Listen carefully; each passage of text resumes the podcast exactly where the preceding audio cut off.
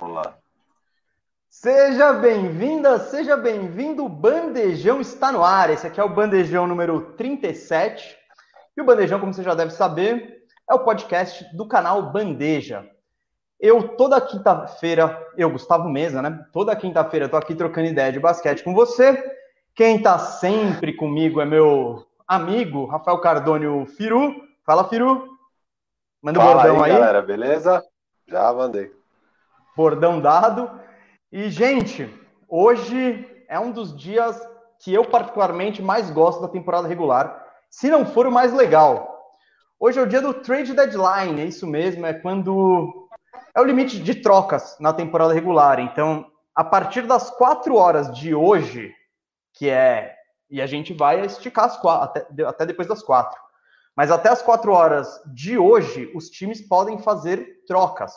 Depois disso, acabou. Depois disso, aí só naquela aquela história de buyout, só os caras que não têm times, mas troca entre equipes termina hoje. E é um momento muito movimentado eu já estou vendo aqui muito, muito auê, porque hoje também marca o dia do fim do meu time, né? Que acho que foi trocado Não. todo mundo. Eu acho que daqui a pouco eu e o Firu temos é o fim da agonia. É o fim da agonia, Gustavo. É o fim da agonia. Chega não, naquela não. agonia de ser eternamente oitavo lugar, cara. É o que você queria, se livrar dessa prisão. Ah, cara, ó, eu, eu tô vendo que esse assunto de Orlando Magic tá quente, até porque a gente trocou o time inteiro, né? Eu acho muito legal o apoio que eu estou recebendo da galera, mandando força à mesa, me mandando aqui, que nem o Antônio, mandando good vibes. Mas eu não quero falar de Orlando agora, não, Firu. Vamos, vamos segurar essa audiência Cara, com esse time tão periclitante eu preciso, que é o Orlando. Eu preciso que o Cascão coloque no ar o, o tweet que o Terence Ross mandou. Vou mandar aqui para ele esse tweet que tá sensacional. Não, não, guarda, guarda. Não vamos falar de Orlando agora. Não quero falar de Orlando. Vamos segurar essa audiência aí, que pelo visto está todo mundo querendo saber dessa franquia tão popular e tão mágica. Mas vamos dar uma segurada. Por quê? E ó, o Firu até saiu. Então acho que eu vou até pegar o gancho, porque a gente já vai começar falando. Não, ô Cascão, é claro que eu vou falar de Orlando, mas não agora. Agora, indiretamente, vamos começar a falar de Orlando. Por quê? Aí, ó, estão falando da oferta do Vucevic, é isso.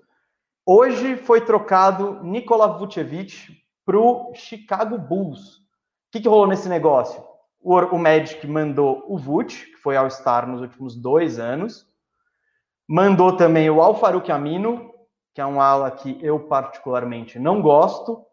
E recebeu em troca Otto Porter Jr., o ala, que está num contrato que acaba agora no fim do ano.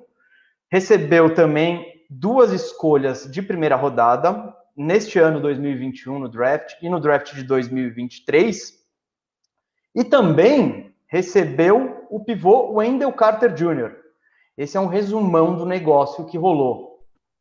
A parte do Magic, porque o Orlando hoje tá complexo e tá longo. Esse não foi o único negócio do Orlando, tiveram outros dois e talvez surjam mais. Então a gente vai deixar para comentar o Orlando em geral depois. Por quê? Porque até antes de eu deixar o Firo falar, eu quero chamar um convidado que quer, eu quero saber a o que esse convidado está achando sobre o novo reforço do, do time dele, o Nikola Vucevic. Tem ele, o convidado está aí na tá, tá aí na agulha, o Cascão. Marcílio Gabriel, o nosso Marcilov. Marcílio, tudo bem? Cê, vamos começar, você está feliz? É um dia feliz para você hoje? O, o sorriso já entrega, né? Pô. que, que, que, coisa, né, aconteceu, né? Porque a gente, primeiramente, boa tarde aí, Firu, mesa, sempre parceiros boa aí, boa tarde, para todo mundo que está que tá acompanhando aqui com a gente a transmissão aqui, a live. Uh, a gente ficou aí a madrugada toda esperando. Teve gente que nem dormiu, né? Esperando as bombas aí, né? Do hoje, né? Só que a coisa aconteceu agora aí, né? Depois do almoço, né? Ou seja, para quem almoçou, né? Porque eu, por exemplo, ainda não, não almocei ainda. A coisa está tão frenética, não parei um minuto ainda, todo mundo falando, a gente já gerando conteúdo, né? Mas, assim, para o torcedor do Bulls, sim, foi uma ótima notícia e inesperada, né? Ninguém, nenhum torcedor do acho que nem, nem principalmente do Magic também, o torcedor do Magic sabia que tinha grande possibilidade do Vucevic sair, mas não da forma que foi, né? E pela troca que foi também, né? Mas, enfim, o sorriso denuncia que, que a coisa foi boa para a gente aqui, né? Eu falo a gente, caso os torcedores do Bulls. Ô, Marcílio, você acha, o que, que você achou do preço? Para pegar o Vult, vocês deram duas escolhas de primeira rodada, o Wendell Carter e o Otto Porter. Você achou caro, barato? É isso mesmo que tem que pagar para pegar um All-Star? Cara, eu achei que, que foi, foi, foi uma ótima negociação assim para o Bulls e não, não foi nada prejudicial, né? Ao contrário do Orlando, mas acredito que já, já entra aí dentro de uma, de uma busca que eles estão fazendo aí para uma, uma nova formação, até porque saiu, praticamente saíram os principais jogadores, aí vocês vão comentar mais sobre uh, as outras trocas, né? Mas o preço foi muito bom para o Chicago Bulls, né? Se a gente for fazer um comparativo do que veio e do que foi, né? O Bulls saiu sim é, mais beneficiado pela troca. A gente está falando de um Nikola Vucevic, All-Star, né? Uh, o Alfaro double double de média, chute de longe, ele tem tudo. É, se a gente for passar aqui todo o scout do cara, só, só ele já valeria, né? Uh, mas veio aí nesse, nesse bônus aí o Alfaruque Amino, que você falou que não é um jogador que você gosta tanto, mas para completar elenco, viu, Mesifiro, eu acho até interessante né? Um jogador experiente, 30 anos de idade, né? Enfim, uh, ele é um ala, né? Uh, já tem, a gente até falou bastante sobre a questão da, desse problema de ala do Bulls. Né? Então, um jogador que chega para compor o elenco ali, para entrar na rotação nessa posição, então é válido, né? Mas agora o, é, Jr. era um problema já do Bulls de erros de, de gestão antiga, né? Questão de contrato, enfim, foi um problema ali que eu acho que resolvido e da melhor maneira, né? Foram duas ações numa só, né? Você se desfaz desse problema, né? Que é contrato e até a questão mesmo de desempenho do Otto Porter Jr., que não era boa até então. Aliás, desde quando ele chegou, né? Ele não teve nenhuma atuação assim de destaque, não, não foi um jogador essencial para a equipe, né?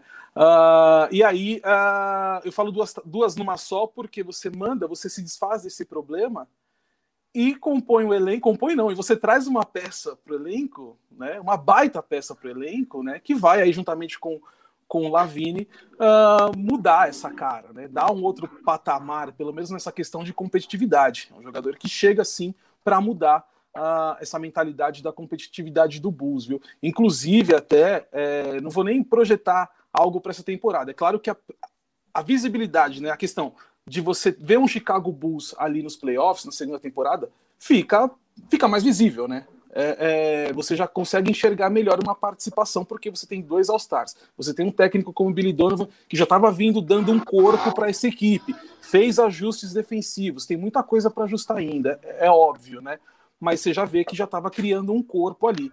Então, uh, você já muda, você já começa a ver o Bulls começando a ficar mais competitivo e já atuando numa pós-temporada. Isso, isso é, é, é certeza. Mas eu projeto para uma próxima temporada, porque a questão que eu estava falando de salário do Aeroporto Júnior, você já libera um espação no cap ali, né? Então você consegue também, você já tem dois All-Stars, você já tem um técnico que já tem essa mentalidade, e você tem espaço, né? É só caprichar no off-season, né? E aí eu até coloco que um projeto que até então para a gente era de médio ou a longo prazo, ele começa a ficar menor, até a curto prazo, né? Então, você preparando esse time agora nessa reta final de temporada regular em uma possível, tá? Possível pós-temporada, você já deixa um time mais pronto, mais cascudo para iniciar uma próxima temporada. Marci... Essa opinião aí do Marcílio sobre, as... sobre o Vult no Bulls, Firu, o que, que você achou da parte do Bulls? Pagou caro? O que, que você acha de encaixe? Dá, seu, dá sua opinião. Cara, aí.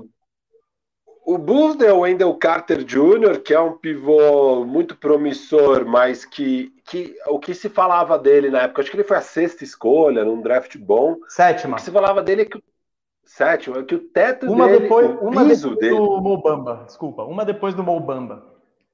Olha lá, eles estão juntos Olha, agora. Estão juntos. É, é, o que se dizia é que o piso dele era muito alto. Então ele era um cara que assim ia dar certo na NBA, não se sabia tanto quanto ele podia vir a ser um All-Star e tal, mas era um cara com jogo muito completo.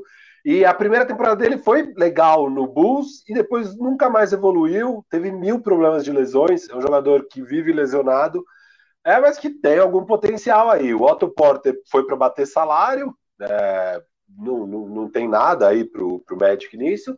E dois first rounds do Bulls, um desse ano, que é um top 4 protegido, protegido. né? Então, se o Bulls pegar a top 4, fica com o Bulls. O Bulls não vai provavelmente pegar um top 4. É, é difícil imaginar o Bulls pegando, ainda mais que o Bulls deve ir para o playoff agora. É, então, assim, é, é, não, não vai ser um pique tão caro também, e um de 23, que talvez se o time der certo, em 23 também não vai ser um grande pique. Não foi dos pacotes mais salgados para pegar um All-Star, um pivô All-Star, que é o Vucevic, que tinha bastante times interessados. Achei uma bela aquisição para o Chicago Bulls. E acho que eles ainda não terminaram. Acho que. Ah, bom, tem a outra troca, que até vou aproveitar que o Marcelo está aqui para perguntar o que, que, ele acha dessa outra troca. Que vocês pegaram o Troy Brown e o Mo Wagner do Washington Wizards. Vocês deram o Daniel Gafford e o Chandler Hutchinson.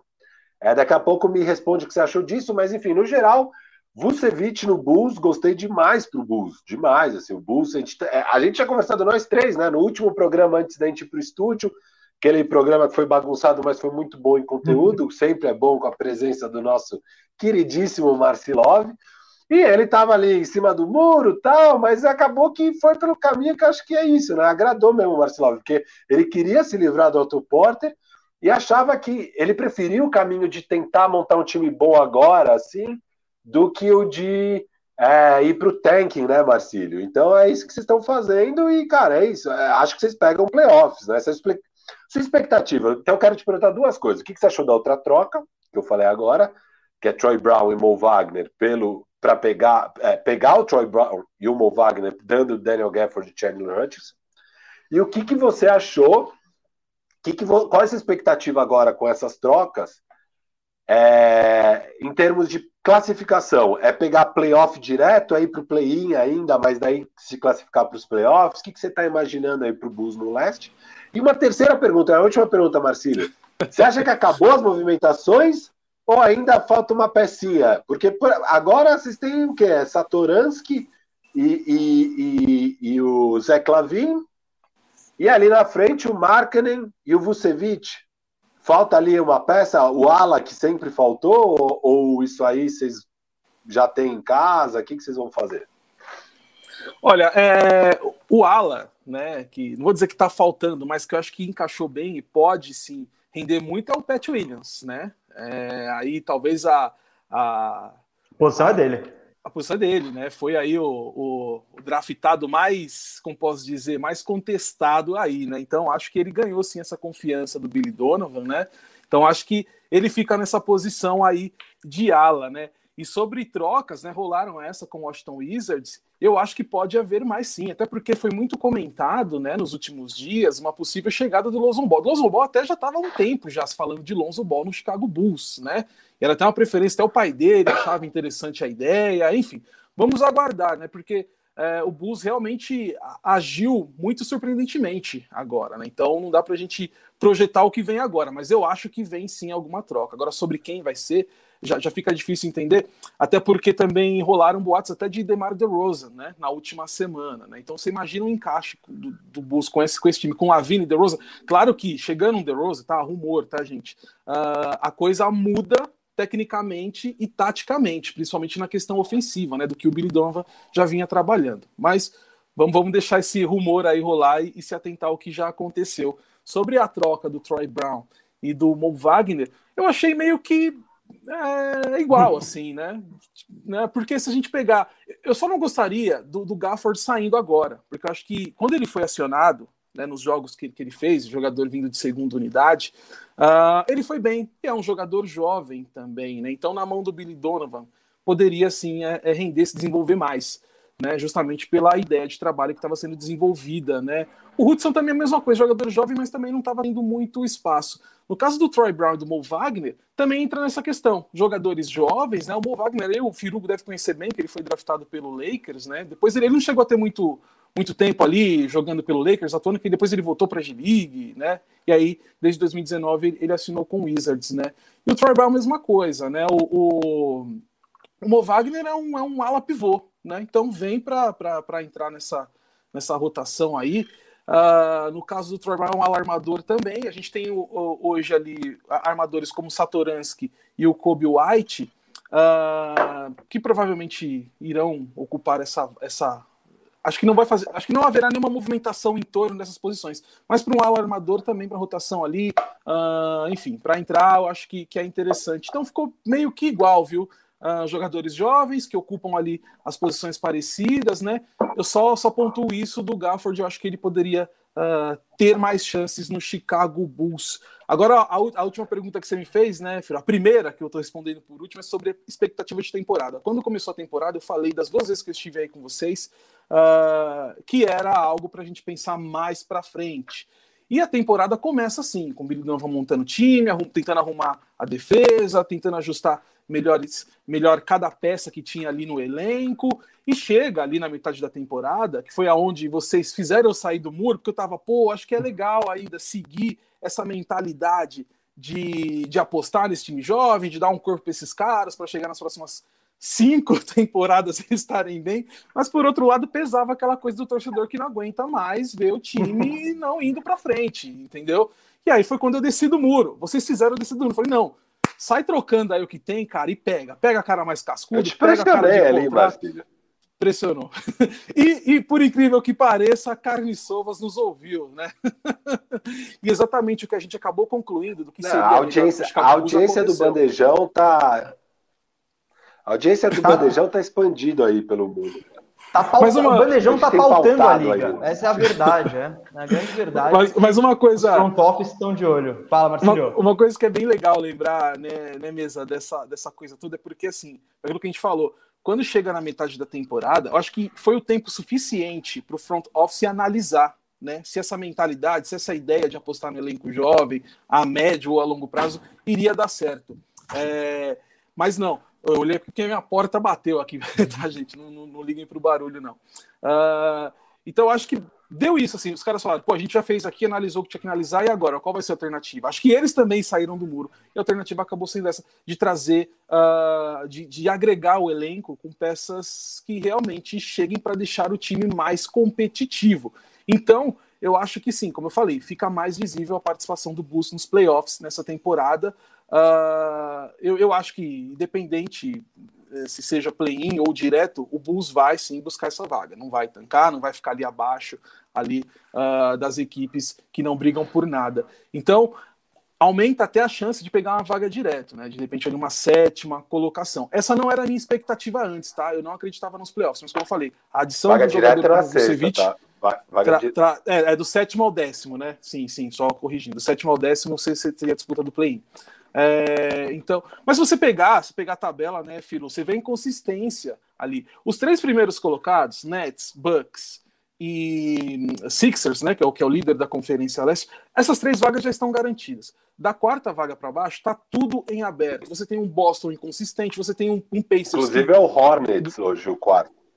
É o Hornets. Então você tem, você tem um, um, um, Pacers que quando ganha sobe, quando perde vai lá para baixo. Você tem um Heat também inconsistente entendeu? Que agora começou a se encontrar, mas perdeu as últimas partidas também, né? O Heat tem todo aquele problema físico de jogadores, muitos jogos eh, que foram anulados, enfim, ainda tá se encontrando, mas a gente já conhece o Heat, sabe que quando ele chega para buscar alguma coisa, ele vem com força, o time é competente, a gente sabe das peças que tem, né? E você tem o Hornets, mesmo com a ausência do Lamelo, mostrou no último jogo que tem ali, você tem um Terry Rozier e um Gordon Hayward que dão conta do recado, né? Mas assim ainda tá tudo muito aberto da quarta colocação para baixo. Então dá para acreditar sim num, num bus entrando numa vaga direta, até numa sexta colocação, tá? Mas acredito que fique ali nessa disputa com o restante das equipes que vão para o play-in. Essa não era a minha, a minha previsão, mas a chegada do Vucevic muda sim essa expectativa. Eu, eu tô com o Marcílio aí, bom. eu acho que a chegada do Vult põe, sobe o Bulls de patamar. Vocês têm mais um jogador confiabilíssimo, assim, um cara, um pivô que tem, tem, jogo, de, tem jogo dentro, tem jogo fora, consegue armar o time, você consegue fazer um time em volta dele. Eu acho que o Vult vai vai é, é, isso, vai expandir as opções no ataque do Bulls e isso é muito bom. Meu outra coisa em relação ao preço, eu achei barato. Eu esperava que o Orlando fosse exigir pelo Vucevic algo como que o o que o, como posso, o Pelicans exigiu pelo Drew Holiday, do Bucks, que foram acho que três picks de primeira rodada, dois swaps, uh, foi jogador no meio, então eu achei que o Vucevic estava tava mais bem cotado no mercado e que daria para pegar coisas melhores. Eu não sei o quanto o Orlando explorou e se isso foi realmente a melhor oferta que apareceu. Eu acredito que outros times poderiam ter entrado nessa jogada e superado essa proposta do Bulls, principalmente o Boston Celtics, que eu, eu acho que o Vucevic lá ia cair muito bem e eu acho que que o Boston conseguiria fazer uma oferta no mínimo tão competitiva quanto essa. Então, eu achei nesse aspecto o Bulls foi bem. A única, o único porém que eu tenho é em relação ao fit do Markkanen com o Vult. Isso não vai dar certo na defesa. No ataque pode ser maravilhoso. Mas o Markkanen deve estar. Tá... Markkanen então, deve estar tá de vou, vou chegar lá. Vou chegar lá. Sai? Ah, tá. Então, estou chegando lá. Eu, eu, acho que são dois caras de mais de 2 e 10 que no ataque chutam muito bem, o Vult muito mais versátil e tal. Só que na defesa, o Vult, o Marcílio vai se acostumar. É um festival de bandeja. O Vult não consegue proteger o aro. Ele não tem impulsão, ele não tem é, velocidade lateral para acompanhar. E o Markkanen é outro desses caras pesados. Para você jogar com esses dois na defesa, vai ser, uma, vai ser um problema muito grande. Por isso, como o Firu estava falando, eu acredito que isso pode indicar que o Markkanen, eu não sei se ele tem futuro no Chicago. Talvez tentem colocar os dois assim juntos e falar, vamos ver, vamos ver o que acontece. Mas eu vejo um fit muito melhor você tendo nos wings ali o Patrick Williams e o Tadeusz Young. Eu acho que os dois encaixam melhor com o estilo do Vult do que o Markkanen nos dois lados da quadra.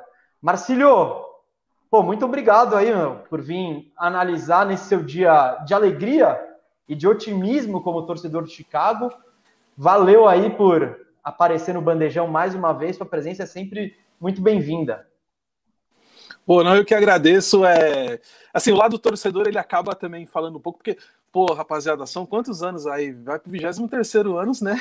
Teve aí aquele momento de Derrick Rose, Joaquim Noah, né? Então, assim, qualquer coisa que venha para o Bus na questão de expectativa, de animar, é válido. A gente acaba ficando empolgado um pouco, né? Até, né? Mas é, o pé tá no chão ainda, tá? Como eu falei, acho que tem muita coisa para acontecer. Eu projeto sim uma equipe da próxima temporada, já nesse curto prazo, diferentemente de um médio a longo, que a coisa pode ser muito mais competitiva, o Bus possa dar muito trabalho, principalmente na questão aí da Conferência Leste, por ser uh, menos competitiva. Uh, agradeço aí me, me chamem mais vezes, sempre bom estar com vocês aqui, a resenha da hora. Mesa, cara, a coisa tá feia aí pro seu Magic, hein, meu? Acho que agora é renovação total, aí vocês vão falar bastante disso, mas a coisa tá rolando ainda. O Magic tá se movimentando muito, né? E pra, pra ruim, vou... né? Porque tá saindo todo mundo, né? Eu vou explicar pela, pra galera aqui o que, que eu tô achando. O pessoal acha que eu tô deprimido. Eu tô, que eu não vou dormir hoje à noite. O que, que eu vou fazer sem meu VUT? Mas a gente vai, vai, vai explicar aqui tudo o que aconteceu. Eu só quero dizer que eu já tô muito. tô com a casca grossa já, de ver meu time me desapontar, de ver cagada no trade deadline. Então, é, a gente já tá, já tá mais mas é, já acostumamos, né? Infelizmente. Pense que, né, pelo que o pessoal tá hypando bastante, esse próximo draft aí, parece que a classe é mais alta, então tem um caminho ainda para vocês, né? Então. e temos esse é piquezinho do Bulls agora, vamos que vamos, exatamente, hein? Marcílio, exatamente. tamo junto. Valeu, mano. Até, até Valeu, a próxima. Valeu, Marcílio. Tamo junto. Ô, Mesa, vamos, vou aproveitar vamos... aqui. Eu tô fazendo. Eu tô fazendo. Rapidinho, estou fazendo uma planilha de treidômetro. Estou fazendo a planilha do treidômetro, né? Vamos medir aí o impacto das transações e a nota que a gente dá para cada time em cada troca.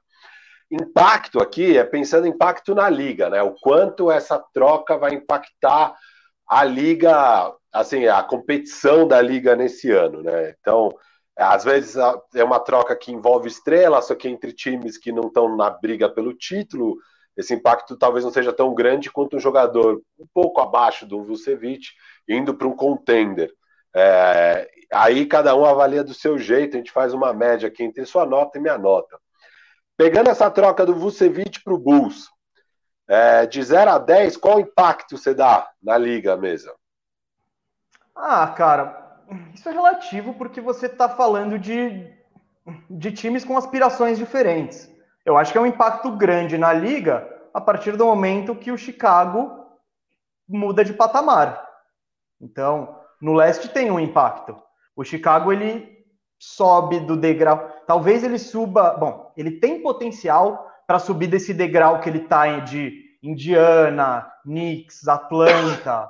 Então, eu acredito que ele está muito mais bem posicionado para ir buscar o playoff direto. Então, eu acho eu acho de grande impacto. E é um, é um cara duas vezes ao Star, que deve estar tá com uma média 23-12, chuta 40% de três. Então, ele tem impacto também ao não ir para outros times. É, ao, ao, não ir para o Boston, é verdade. a não ir, a não ir para outras, outras franquias que, que talvez precisassem com esse tá, estilo. Interessados, né? Não, o Boston, eu achei uma grande cagada não ir atrás do Vult, assim, já falei, tô, é. tô voltando. O Boston não tem o pivô, se achar um, um pivô que ia abrir o ataque, mas não, eles, eles não quiseram. Ah, não cara, foi tão eu caro, acho... né? Se eles dessem um Pritchard. Não, o... não Pritchard não. Nem, nem que... Mas o. Não, o Robert mas, tipo, Williams. Tipo, Cara, se eles dessem um, o Robert Williams, sim. O Robert Williams faz sentido, é. assim. Ele, ele, ele, é um cara de potencial que hoje talvez tenha, esteja até com mais hype do que o próprio Wendell Carter. É, eu, eu, eu gosto... aposto mais no. Por mais que eu goste do Wendell Carter, só os problemas de lesão me tiram. É. Então, é isso.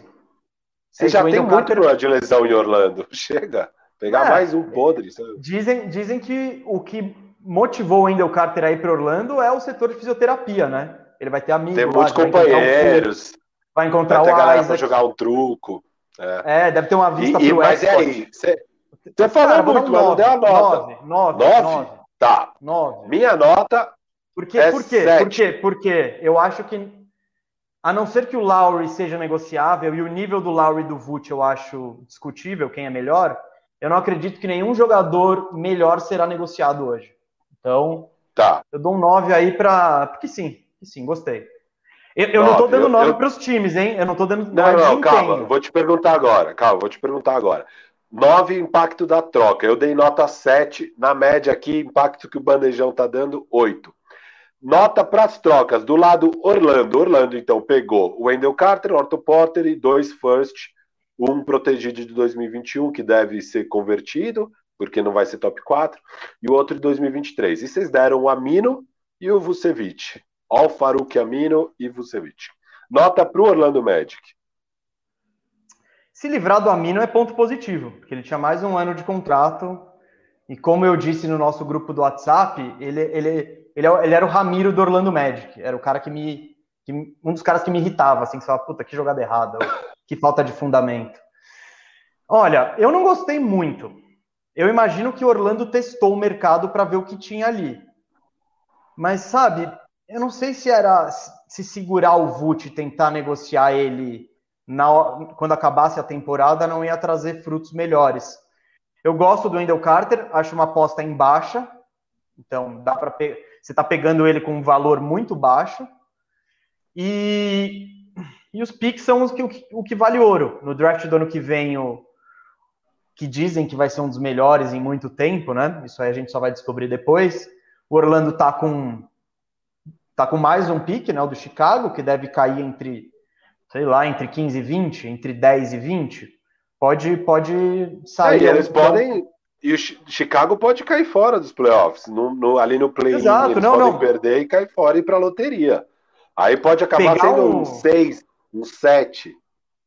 Não, nada, pegar um pique nada. do. Pegar os piques do Chicago é muito melhor que você pegar um pique do Milwaukee, do Lakers. Do Esse Boston, é um pique que, que é o outro é, time. Exato. Tipo, o Chicago você, você pode ver dar certo, mas também pode ver que pode dar tudo errado, porque o Vult não encaixa com marca, nem não tem defesa, e, e não tem armador para ajudar todo mundo, porque o Kobe White não é não é essa dele, o Satoransky também não tem tanto nível. Então, apostar nos picks do Chicago pode ser interessante. Vai, eu vou dar um. Seis, vai. Pronto. Um seis. Eu dei nota seis também, Gustavo. Estamos pensando igualzinho isso. É isso? Acho que é, é assim, no limite do aceitável essa troca, assim. Menos que isso, seria uma troca ruim. Uma troca aceitável, mas assim, baixo, né? A gente esperava que você conseguisse milcar mais aí o nosso amigo Vucevic. E do lado do então, Chicago. O... Ah, do Chicago eu acho um, um 9, eu dou 9 pro Chicago. Eu não acho que eles deram tanta coisa. Eles foram atrás de um All-Star, então. Estamos muito alinhados, dei 9 também. 6 e 9, estamos tá... igualzinho aí. Tá bom. Vamos, vamos. Acho que a galera tá querendo, né? Vamos falar de Orlando Magic, vamos dizer tudo o que aconteceu em Orlando, porque eu acho que acho que nem tem mais o que trocar, né? Então, vamos para eu resumir aqui, se o Cascão quiser me ajudar a botar os resumos das trocas aqui embaixo, eu agradeço. Olha, o Orlando Magic hoje foi dia de Black Friday, um Friday, Black Friday antecipado em Orlando, um dia mais cedo. Como era de se esperar, dado o problemas com as com lesões que Orlando teve esse ano e com o péssimo desempenho na tabela, vai lembrar que Orlando está sem o Markel Fultz e sem o Jonathan Isaac por toda a temporada. O Orlando era o time um dos times mais intrigantes junto a esse trade deadline e se esperava muitas movimentações. Eu, particularmente, não esperava uma liquidação assim. Porque além do Vult que a gente. Vamos até. Eu vou até recuperar a troca. O Vult foi foi para o Bulls junto com Amino, por Wendell Carter Jr., Otto Porter, Otto Porter e duas escolhas de primeira rodada, 21 e 23. Então o Orlando se livrou do Vult. O Orlando hoje se livrou do Aaron Gordon, é, em mais um negócio que eu achei interessante para quem o adquiriu, mas, mas e não muito interessante. Das... Não, não, eu vou falar tudo que o Orlando fez aqui. Vamos analisar tá. Orlando, é depois a gente analisa é Nuggets essa, e Boston. É que essa é provavelmente a maior troca do dia. Seria talvez mais interessante analisar o lado do vencedor, tá. né? A gente vai analisar, mas a maior troca do dia, tipo, tá. o Vult é mais jogador que o Aaron Gordon. É só porque foi pro seu, importa, Aaron seu Gordon, queridinho Aaron Gordon, Nuggets. É, tá indo para um time que agora vai brigar pelo título que precisava do Aaron Gordon. Então, é, ó, você, maior, você, acabou de, você acabou de tesourar o meu corte pro bandejão que eu estava já fazendo direitinho aqui. Eu ia fazer um apanhado de tudo que o Magic estava fazendo. Você tesourou. Vai, então, vou... então, o Cascão Vamos lá, agradece. Continua, continua, continua então. com o Magic. Vai. Orlando, Black Friday, antecipada hoje nesta quinta. Quem saiu do Magic? Que está na rabeira da Conferência Leste, com jogadores machucados em uma situação terrível. O Magic, nessa troca que está escrita aqui embaixo, o Magic mandou o Vucevic e o Amino para o Chicago Bulls, recebeu Wendell Carter Jr., Otto Porter e dois picks, 21 e 23. Quem também saiu do Magic? Aaron Gordon. Foi para um lugar que eu acho que ele encaixa muito bem, o Denver Nuggets. O que, que o Nuggets mandou para o Orlando? Gary Harris, num contrato ruim, tem esse ano e mais um ano de 20 milhões. Mandou RJ Hampton, que é um armador que está na sua primeira temporada, não está tendo muito espaço lá. E uma escolha de draft tipo em 2025. E para encerrar as movimentações do Magic, o Magic ainda despachou o Fournier, que está acabando o contrato, para Boston por dois picks de segunda rodada. Vou concluir aqui sobre Orlando, sobre o que, que eu acho do Magic, antes da gente falar dos times mais relevantes. Nessa, nessa movimentação toda, vamos ver com que Orlando saiu. O Orlando saiu com três escolhas de primeira, duas de segunda, uh, dois caras em contrato de novato ainda, que é o RJ Hampton e o, e o Wendell Carter, e mais veteranos que não, que não agregam muita coisa. Olha, se você falar que Vult, Fournier e Aaron Gordon, esses três caras, renderam três picks de primeira rodada, R.J. Hampton e Wendell Carter Jr., eu vou dizer que eu estou um pouco decepcionado, que eu esperava mais com esse retorno. Então, eu acho que dava para ter otimizado melhor os assets. Claro, Orlando Orlando deve ter testado o mercado e visto o que estava ali disponível. Mas eu acho pouco. Você está desmanchando. São três caras com lugar em toda a liga Bom, o Fournier entra em qualquer time. Como um cara só de espaçamento de quadra e como um playmaker secundário, ele encaixa em qualquer time. O Aaron Gordon, vamos entrar nele daqui a pouco no, no Nuggets. Putz, um ala super versátil, forte, que consegue marcar. Excelente. E o Vult, dispensa comentários, pivô 23-12, com aproveitamentos monstruosos, monstruosos, mais de 40% de três. Então, resumindo aqui, Orlando, eu esperava mais retorno pro Orlando. Porém, o objetivo foi completo. Nosso time tá uma porcaria. Nosso time tá um lixo. E vamos, contudo, buscar a primeira escolha de draft esse ano. Então, é o que muitas vezes acontece num time em tank. Você recebe os assets, você recebe picks, você recebe jogadores, mas o maior asset que você tem é o seu próprio pick, porque o seu time está uma porcaria. Firu, tem algum adendo sobre Orlando aí?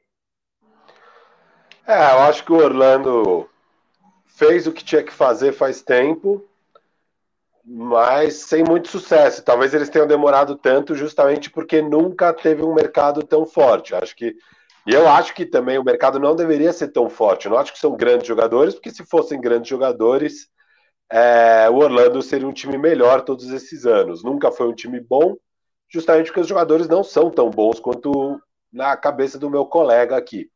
É, Evan Fournier, dois second rounds, muito pouco. É, Gary, o Aaron Gordon, vocês pegaram a bucha do Gary Harris e um primeiro lá de 25 do Denver Nuggets, que é um time ainda jovem. As chances de 2025 não ser um grande pique são altas e é protegido o pique de qualquer forma.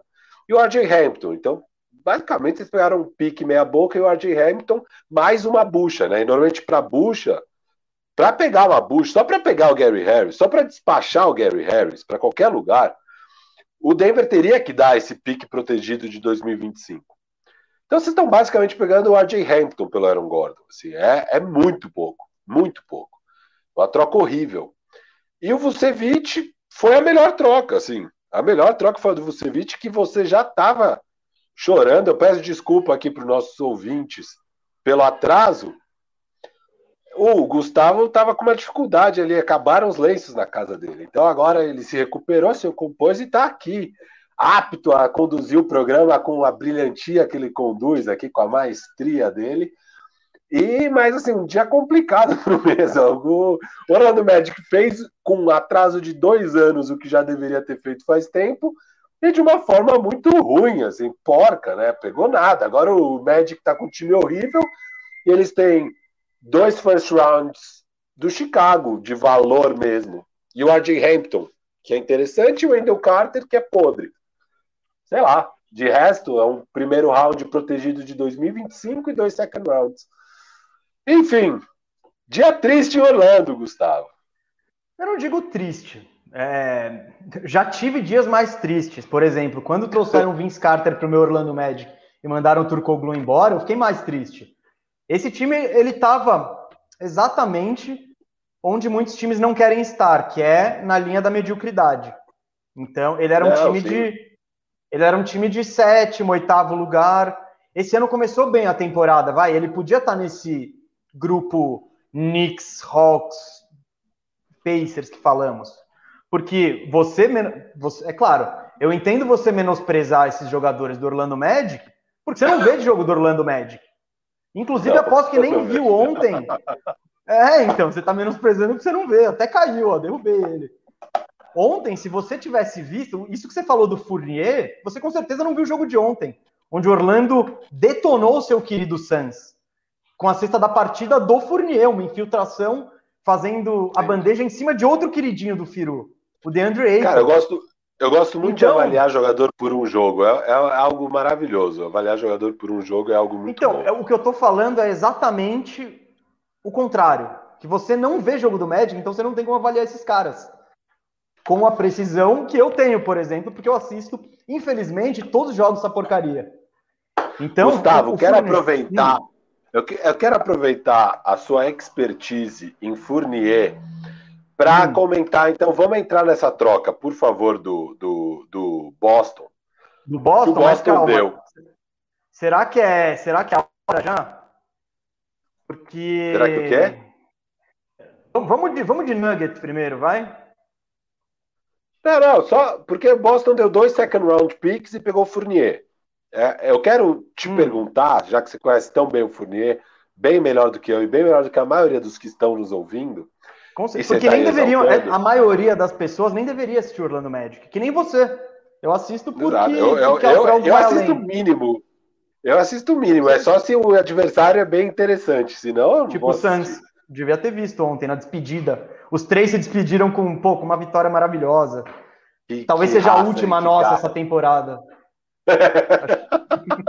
é provável. É, então. eu, acho que tinha que ficar rodando em loop aqui o, o meme do Terence Ross falando que ele é o capitão agora. Ô, ô Mesa, Fournier no Boston por dois second rounds. A gente sabe que o, o Boston tá precisando de peças para o elenco, que é muito raso, né? Eles precisam de banco, eles precisam de jogador que consegue fechar a partida ali junto. É, como que você acha que, que o Fournier fecha o jogo com o Marcos Smart e o Kembinha no banco agora?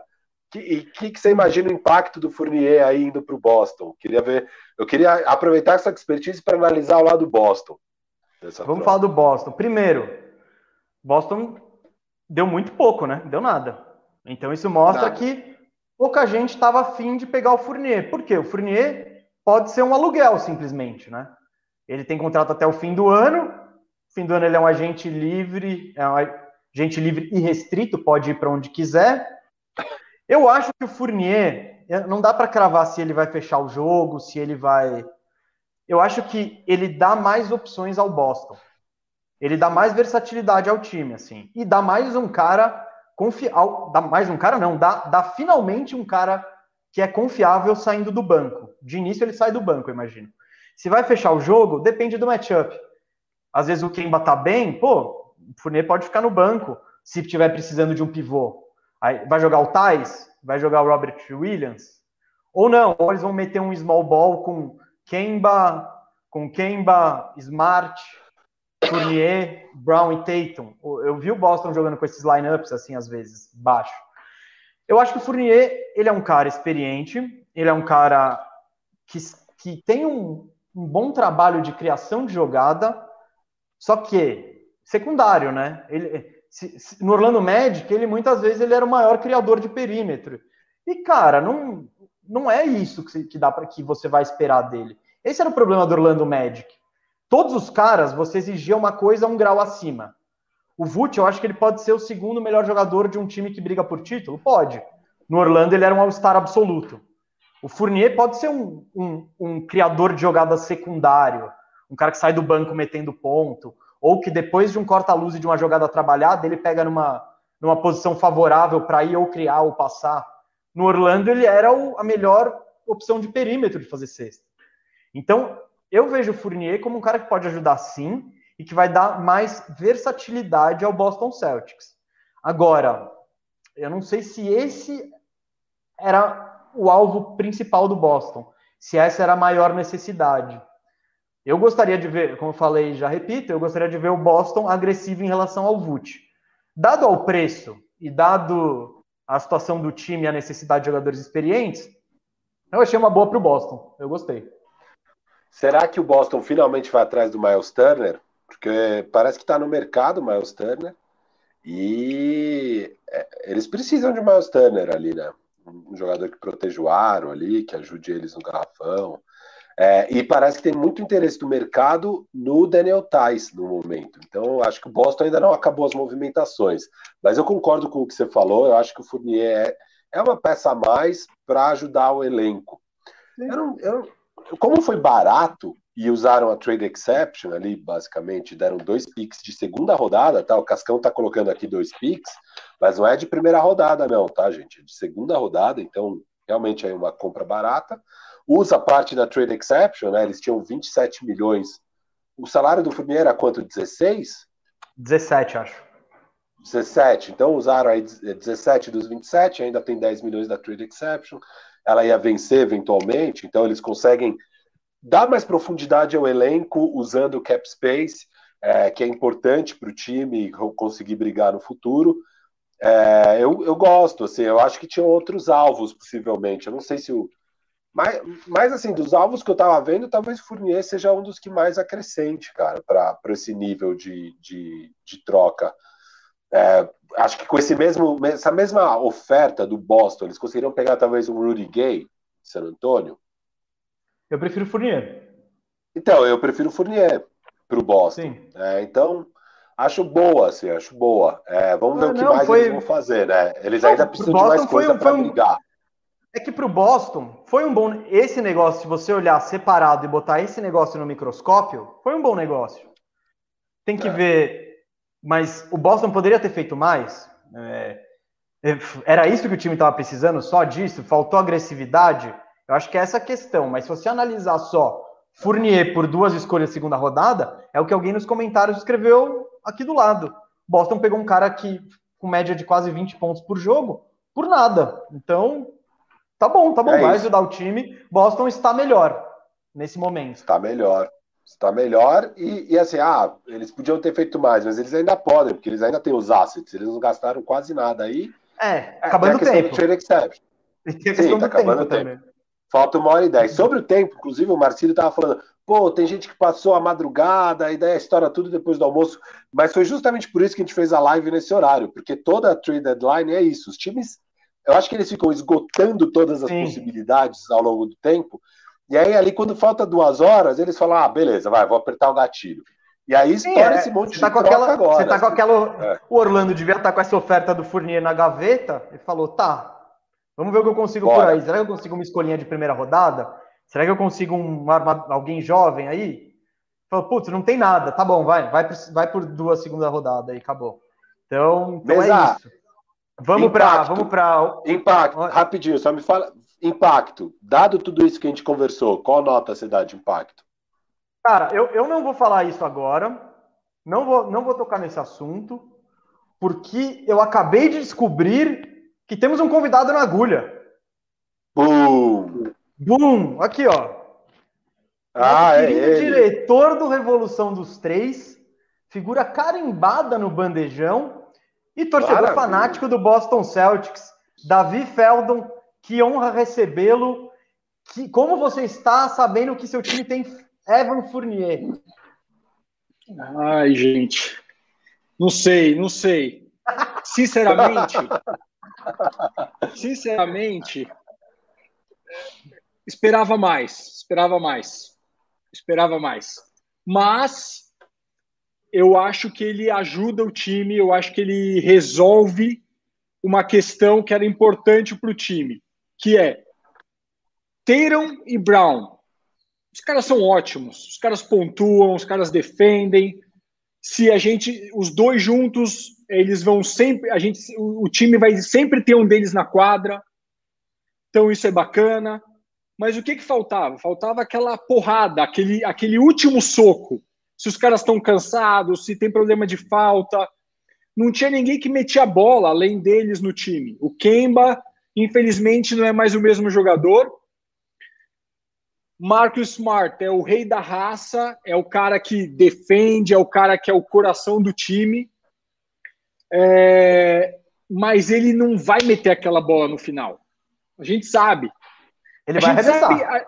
Ele vai, tentar, vai arremessar. Ele vai arremessar. ele vai e a gente vai continuar amando ele, porque ele é Marcos Smart. Entendeu? É, essa, essa é a verdade. Estou tentando enquadrar minha cabeçona aqui, ó. Agora eu consegui, eu acho. É, mas Cara, o que, você é que diretor, mas, você consegue. É, eu, eu, me esforcei aqui, eu consegui. É, o que o, o que que esse cara traz? Porra, jogador experiente, com bagagem internacional, pontuador, metedor de bola é um cara que pontua, é um cara que cria o próprio arremesso. Isso é a coisa mais importante da NBA. Você tem que ter defensores e caras que criem o próprio arremesso sozinhos. Nesse time tem Tatum, Brown, Campbell Walker, às vezes sim, às vezes não, e agora Fournier. Cara, é um, é, é, é um cara que estava pontuando 19 pontos por jogo num time ruim. Ele é. Oh, oh, um Não fala assim. Não fala assim. Mesa, vamos ter, é verdade. Ter, a gente está é um vendo o que está acontecendo. Hoje é um dia complicado, cara. Mas, ó, hoje é um grande dia para o Orlando. Eu acho que Quem a gente pode falar um, é po é um pouquinho, um pouquinho disso também, porque é um grande dia para o Orlando. E, e, e, e, e Fournier, cara, num time bom, é um jogador de 14 pontos por jogo. É isso. É isso em troca de dois caras de segundo round, que, puta, é uma loteria doida, que a gente não sabe quantos caras do segundo round vão ser um pontuador de 14 pontos por jogo na NBA? Muito raro, muito raro. Quantos Ginobles a gente acha no segundo round? Quantos, né? Quais Jokic. são os casos aí? Quantos é, é foda. Então, Sim. o custo-benefício achei excelente para o Boston. Para o Orlando, achei até barato. Acho que deveria ter coisa. Será que o Portland não daria mais? Pegou o Norman Powell tal. Não sei se vocês já falaram disso, acho que ainda não. Ainda não, é, mas fica o Davi já trouxe aqui em primeira mão. É, mas, é, entendem? Eu acho que gostei, para resumir, para fechar. Cara, era, eram 30 minutos por jogo, 30 minutos por jogo, indo para Semi Ojulei, para Naismith, entendeu? O, os caras não, nem se os caras comprarem, eles fazem uma cesta, nem comprando eles fazem. Agora resolveu. Muito provavelmente vai ser o sexto homem, vai vir do banco, vai trazer aquele, aquela, aquela, aquela energia, meter bola e no final do jogo às vezes vai estar em quadra, às vezes não vai estar, mas não resolve um problema do time que é é um time muito bonzinho, é um time muito bonzinho. É só o Smart dando cabeçada e, e, e pulando no chão e quebrando a cara. O resto é bonzinho. Eu esperava alguém com uma com uma com uma faisquinha a mais. Era meu desejo, mas também tá legal desse jeito, acho que fortalece o time. Ô, Davi, deixa eu te fazer uma pergunta. Qual o seu? Eu, no começo do programa, a gente analisou o Vucevic no, no Chicago Bulls, e eu falei que eu não achei a proposta nada de outro mundo, assim. Né? Eu achei ok, eu esperava um retorno maior, aparentemente o mercado era esse, e eu disse que eu vi, eu, eu achei que o Boston vacilou e não ia atrás dele. Eu acho que acrescentaria demais para o Boston, demais. Você gostaria de ter visto o Boston atrás do Vucevic ou atrás de algum outro cara que estava cobiçado no mercado? Gostaria.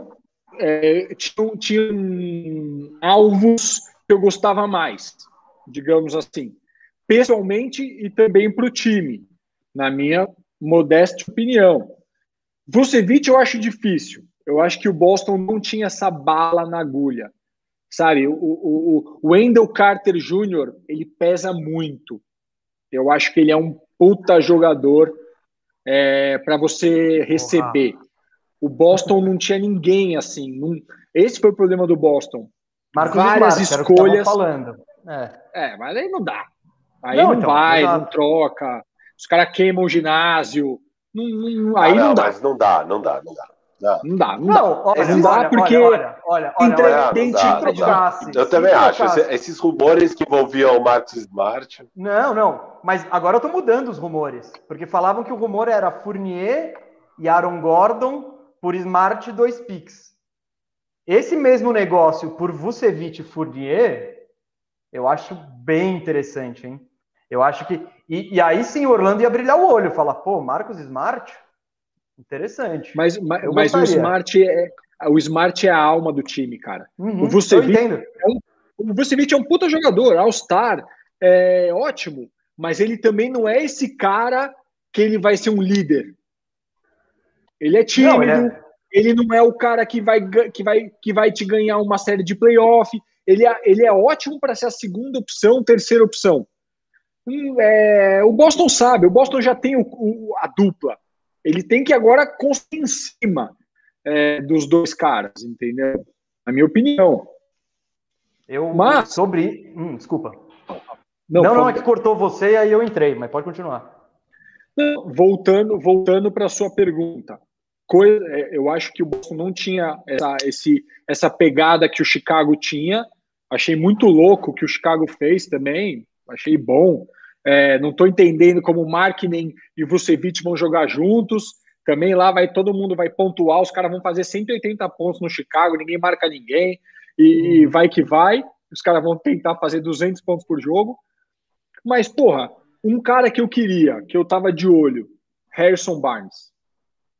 Eu, eu achava que o Boston precisava de um, talvez de um 3-4 a mais é, mas aí é uma questão mais pessoal, entendeu?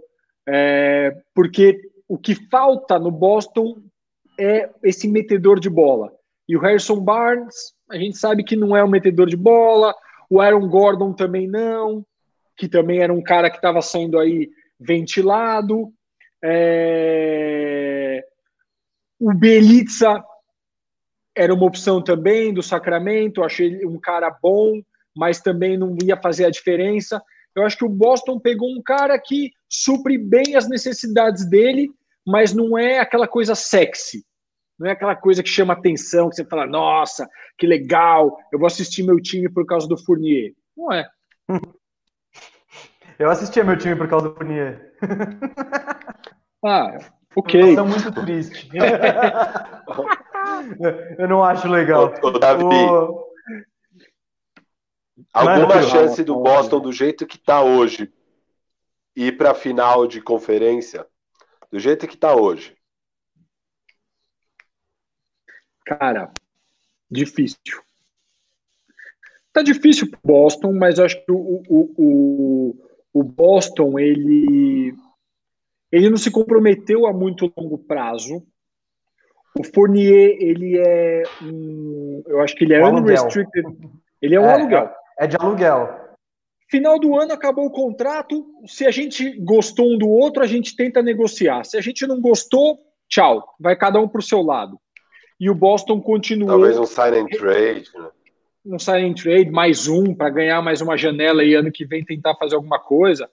O Boston ganhou um, um, uma, um respiro, fortaleceu o time. Eles eles estão no segundo patamar da conferência, na minha opinião. É, eu acho Filadélfia melhor, Brooklyn eu acho um, um monstro e, e, e, Milwaukee eu acho melhor. Mas é isso, né? Embiid está machucado, Miami e Boston são pau a pau, na minha opinião, são o segundo escalão. É... Jamais. O Miami é treta, o Miami é zica também, pra caraca. É foda, difícil. Então o Boston, é, eu não vejo ele campeão da conferência, mas ele tá jovem, ele tá lá. Se alguém vacilar, a gente vai tentar comer por fora. A pressão não tá no Boston. É, o maior tá erro do Boston, o maior erro do Boston recentemente foi, a, foi dar esse contrato monstruoso para o Kemba. Isso tá, tá muito claro assim, porque eles estavam naquele naquele intervalo onde o, o Jalen Brown e o Jason Tatum estavam com contratos de novato e eles tinham grana para botar gente boa ao redor deles. E aí eles investiram todas as fichas no Kemba. Mas sabe o que, tá que, é isso? mostrando. É, é. É, precisava substituir o Kyrie. Não. É, é também, também, também. Mas isso é a maldição do Isaiah Thomas. Isso vem é. mais de trás. Isso vem mais de trás. Não. Esse negócio com o Isaiah Thomas vai perseguir o Boston por algum tempo, cara. Até vai perseguir. Pegar jogador na free agency e tal. Os caras acham um time de traíra. Os caras. Uhum. Porque é, foi, foi, Mas é, e é um time de traíra, né? Foi, foi uma, uma das grandes trairagem. trairagens do front office. Foi muito, foi muito feio. Cara, puta foi a prova, vai perseguir sim, mesmo Boston por Mas foi a tempo. prova de que, de que é assim que funciona o bagulho. Não. E se você pega a é troca é hoje, a troca é 100% defensável pro lado do Boston. Eles deram Porra, um Isaiah Thomas bichado a troca e um nono Boston, pique. Porra. A troca para o Boston era um absurdo. Na hora. Sim. Os caras nem pensaram. E, e, eu acho que eles também não imaginaram que a situação física dos átomos era tão ruim. O Boston ou o Cleveland? Os dois. Os dois. Porque se soubessem, não tinha feito a troca. Do mesmo jeito que muita gente fala, ah, o Charlotte sabia. Porque, por que, que o Charlotte não renovou o Kemba, que era um All-Star? Entendeu? Porque o Charlotte sabia que o joelho dele tinha validade e o Boston não sabia. Então, às vezes essas trairagens podem acontecer de todos os lados, às vezes só de um lado, às vezes é tudo negócio e não existe trairagem, porque o que o Harden fez também foi uma puta trairagem e é do lado do jogador. Sim. É, bom, a cada dia essa relação jogador e franquia, né, vai ficando mais complexa e mais interessante, né? Porque é isso, o jogador ele pode forçar a barra para sair, não, mas pô, mas ele também pode ficar preso à franquia para sempre e a franquia decide o destino do cara? Tipo Vult, hoje ele, ontem ele dormiu em Orlando, hoje ele vai dormir em Chicago e ele não teve um A para falar disso. Então, é uma relação muito, muito complexa. Ô, Davi, Sim. finaleira aqui do Boston, você tem mais alguma coisa para falar? Você tem, você tem, quer desabafar? Eu tenho uma pergunta para o Davi.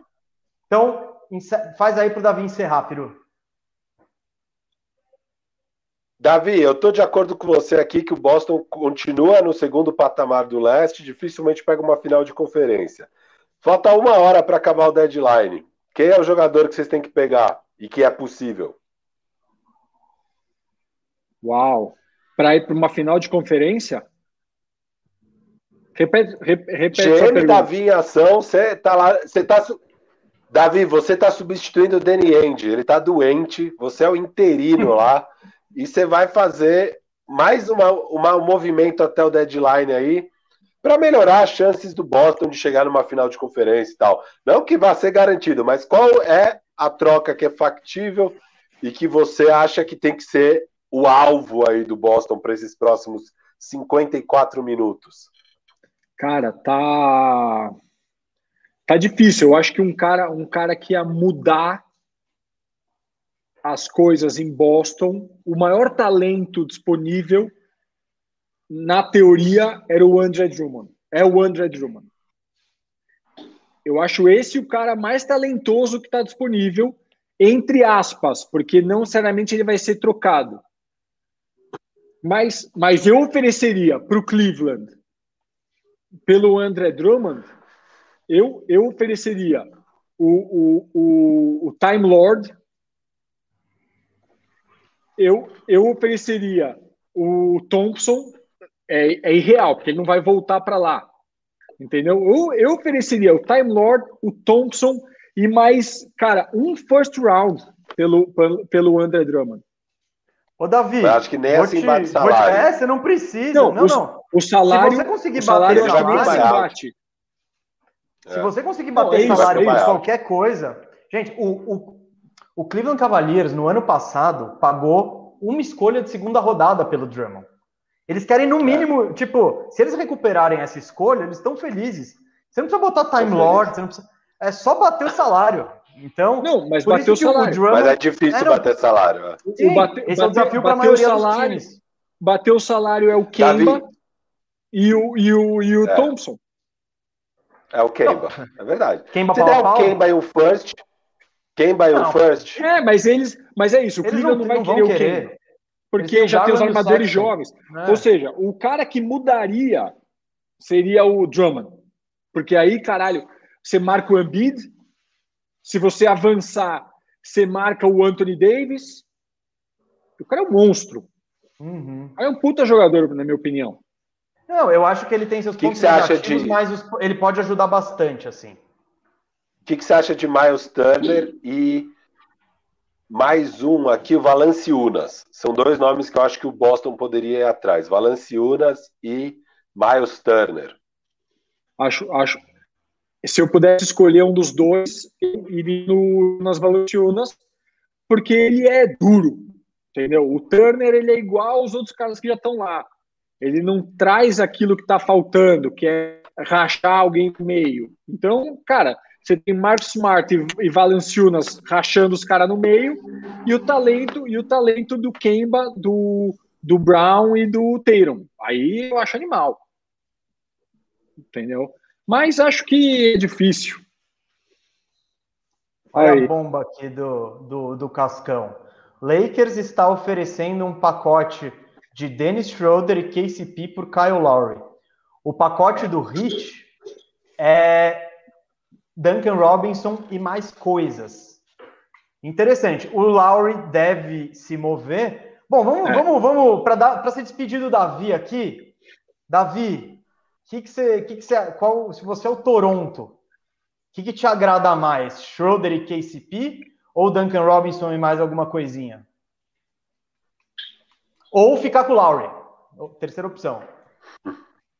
Putz, dessas opções, eu acho que eu acho que o que o Toronto quer, eu iria com Duncan Robinson e talvez e tentaria mais um late for, first round, que é o que vai vir do Miami, que é um time bom. cara, maravilhoso. Porque ela é Siakam e o Diananobi é o futuro e vamos renovar. Né? Ivan Fleet, que já é um cara da armação, Robinson, bom jogador, sabemos o que ele é capaz de fazer, e tenta sorte num pique. Sim, eu gosto também do, do Duncan Robinson, eu acho que o Duncan Robinson é um cara que encaixa em qualquer time. A grande questão é. com ele, e porque eu acho que o Miami pode, pode talvez trocá-lo, é que ele é um agente livre restrito e no fim do ano, no fim da temporada, vai ter que pagar ele. E eu não vejo ele renovando por menos de 15 milhões. Eu, eu, eu vejo ele renovando por um, por um salário tipo Joe Harris, por essa faixa de preço ali. E o Miami vai ter que pagar daqui a pouco também o Tyler Hero. Enfim, é, eu acho que essa é uma das motivações. Nesse cenário aqui, eu acho que o que, que o que o Hit está na frente. Eu prefiro do que esses do que Schroeder e KCP. É, não. Esse pacote do Lakers não é nada, não agrega nada.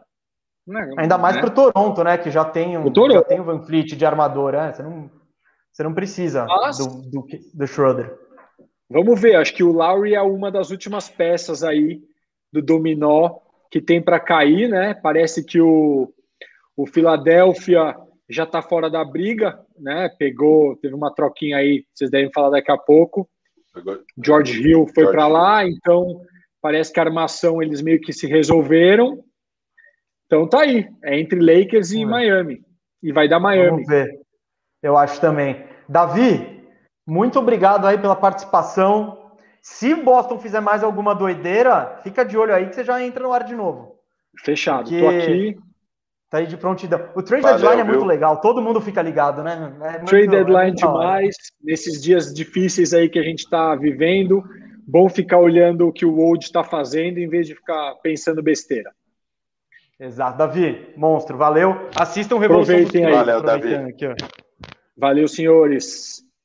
Valeu. Ó, ó. Mesa, deixa eu te falar continuar. uma coisa. Só é. falando dessa possível troca do Larry, o Toronto acabou de fazer uma troquinha pequena que eles mandaram o Matt Thomas para o Utah Jazz por um segundo, um segundo round, é, por nada. Isso é para livrar um, um, um spot no, no elenco, no elenco, justamente para acomodar uma troca pelo Larry vindo dois jogadores.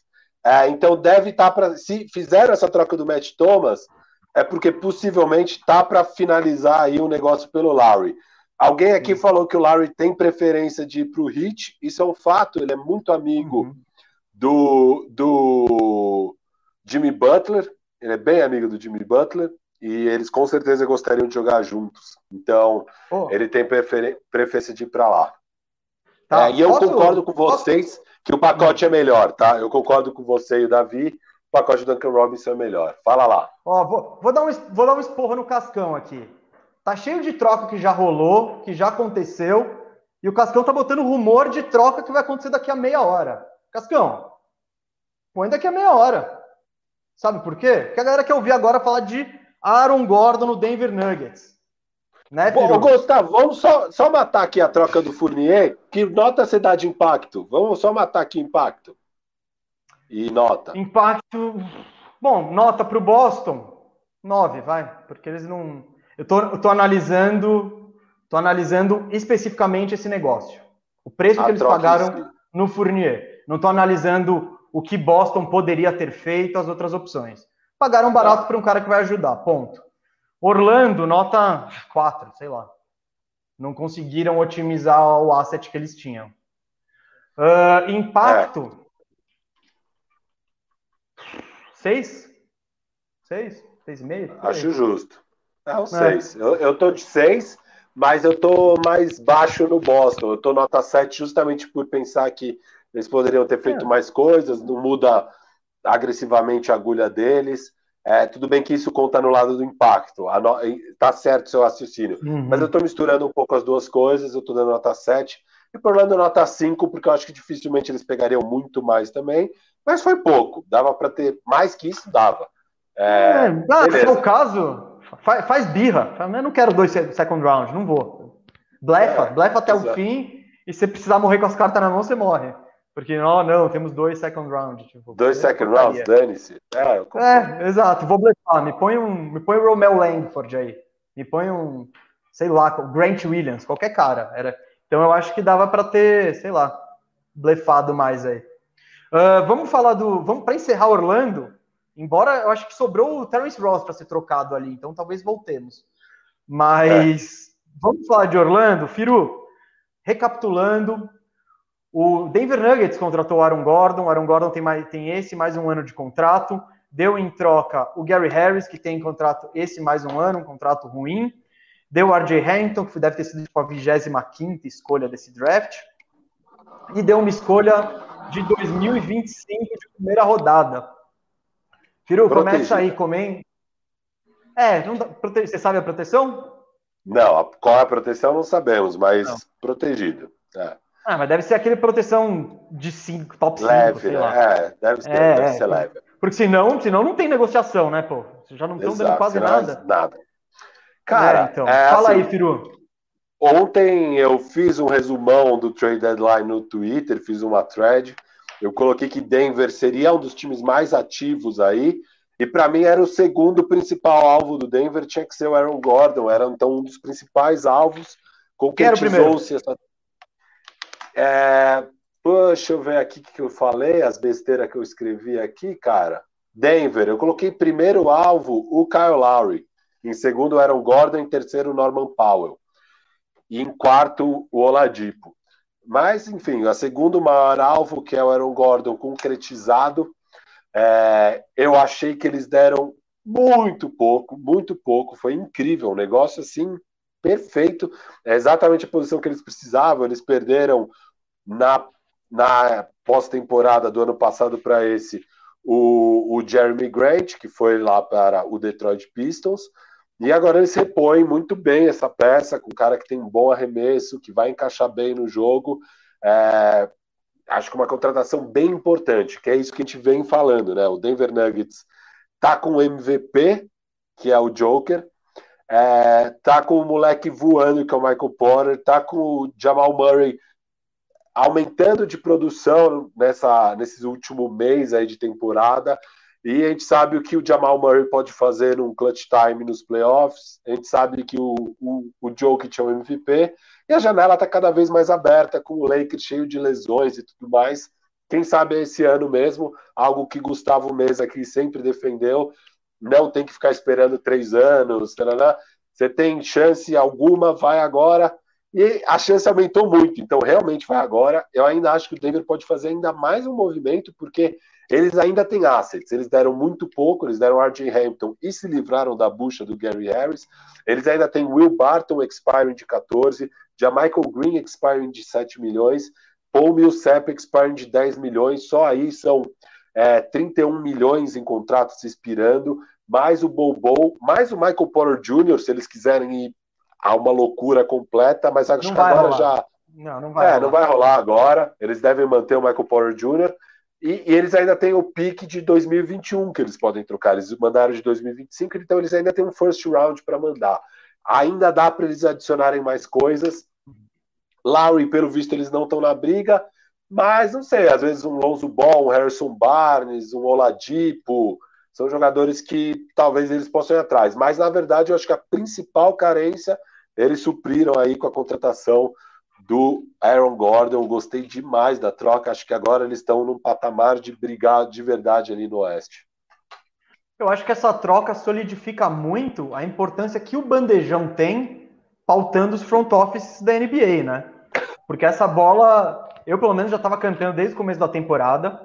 Tava faltando esse cara, esse ala forte para marcar os adversários desde a saída do Jeremy Grant, que sempre falamos, não é pelo talento do Jeremy Grant, não é porque ele é uma estrela. Não, ele é um cara com, com habilidades específicas que encaixavam no time que estão fazendo falta. Eu acho o Aaron Gordon mais jogador que o Jeremy Grant. E ele entra numa situação que tá perfeita para ele. No Orlando, cara, Orlando, ele, ele esse ano ele tá jogando de armador do Orlando quando machucou o Fultz, quando o Carter Williams estava machucado, o Aaron Gordon estava armando o time. E, e, e, esse não é o melhor uso dele no Orlando. Ele, por anos e anos, foi usado como um 3. jogando com um pivôzão, pivôzão, o Jonathan Isaac e ele. E, enfim, jogando sem armador, sem ninguém para ajudar o jogo do Aaron Gordon. No Nuggets, ele vai ser a quarta ou quinta opção ofensiva do ataque, o que é ótimo. Então, ele vai estar sempre com um, com um marcador fraco nele, ele vai ter espaço para cortar para a cesta. E o melhor de tudo, cara, ele vai ter o Jokic passando para ele. Eu acho que não tem um cenário melhor assim. Pô, ponte é, aérea do Jokic time adversário, né? E para o time é, então, adversário, então... já tem que marcar a dupla dinâmica que é Jamal Murray e Jokic. Aí você tem um chutador nato igual Michael Porter Jr. livre. E aí Sim. agora você ainda tem o Aaron Gordon. O Aaron Gordon vai ter os melhores arremessos da Sim, vida vai, dele ele, agora. Ele vai chutar. E arremessar não é o forte dele, ele não é um especialista, mesmo que ele esteja chutando mais de 40% esse ano de três. Mas o que eu gosto do Aaron Gordon é que ele, como um playmaker secundário, ele é muito bom. Ele, ele vai ser legal botar ele num pick and roll, fazer. No, no Orlando, muitas vezes, ele conduzia a bola no pick and roll. Eu quero que ele seja o cara que vá para. E o Joker acha os passes, né? Ele cortando para cesta, o Joker é, então, passe. ele tem o melhor cara do mundo para achar ele. É. No Magic ele não tinha um armador capaz de fazer isso. Então, eu gosto muito desse encaixe. Eu acho que o Nuggets, ele fez o que a gente estava cobrando, que eu principalmente estava cobrando, que era se reforçar, a janela é agora, a chance está aí, só que e sem colocar em jogo o Michael Porter Jr., que eles veem como futuro. Então, nesse aspecto, eu achei excelente para o Denver. Não deram muita coisa. O Gary Harris, eu vou discordar um pouco do valor do que você está dando para o Gary Harris. Ele está muito mal, tal. O contrato dele está fora de, de escala.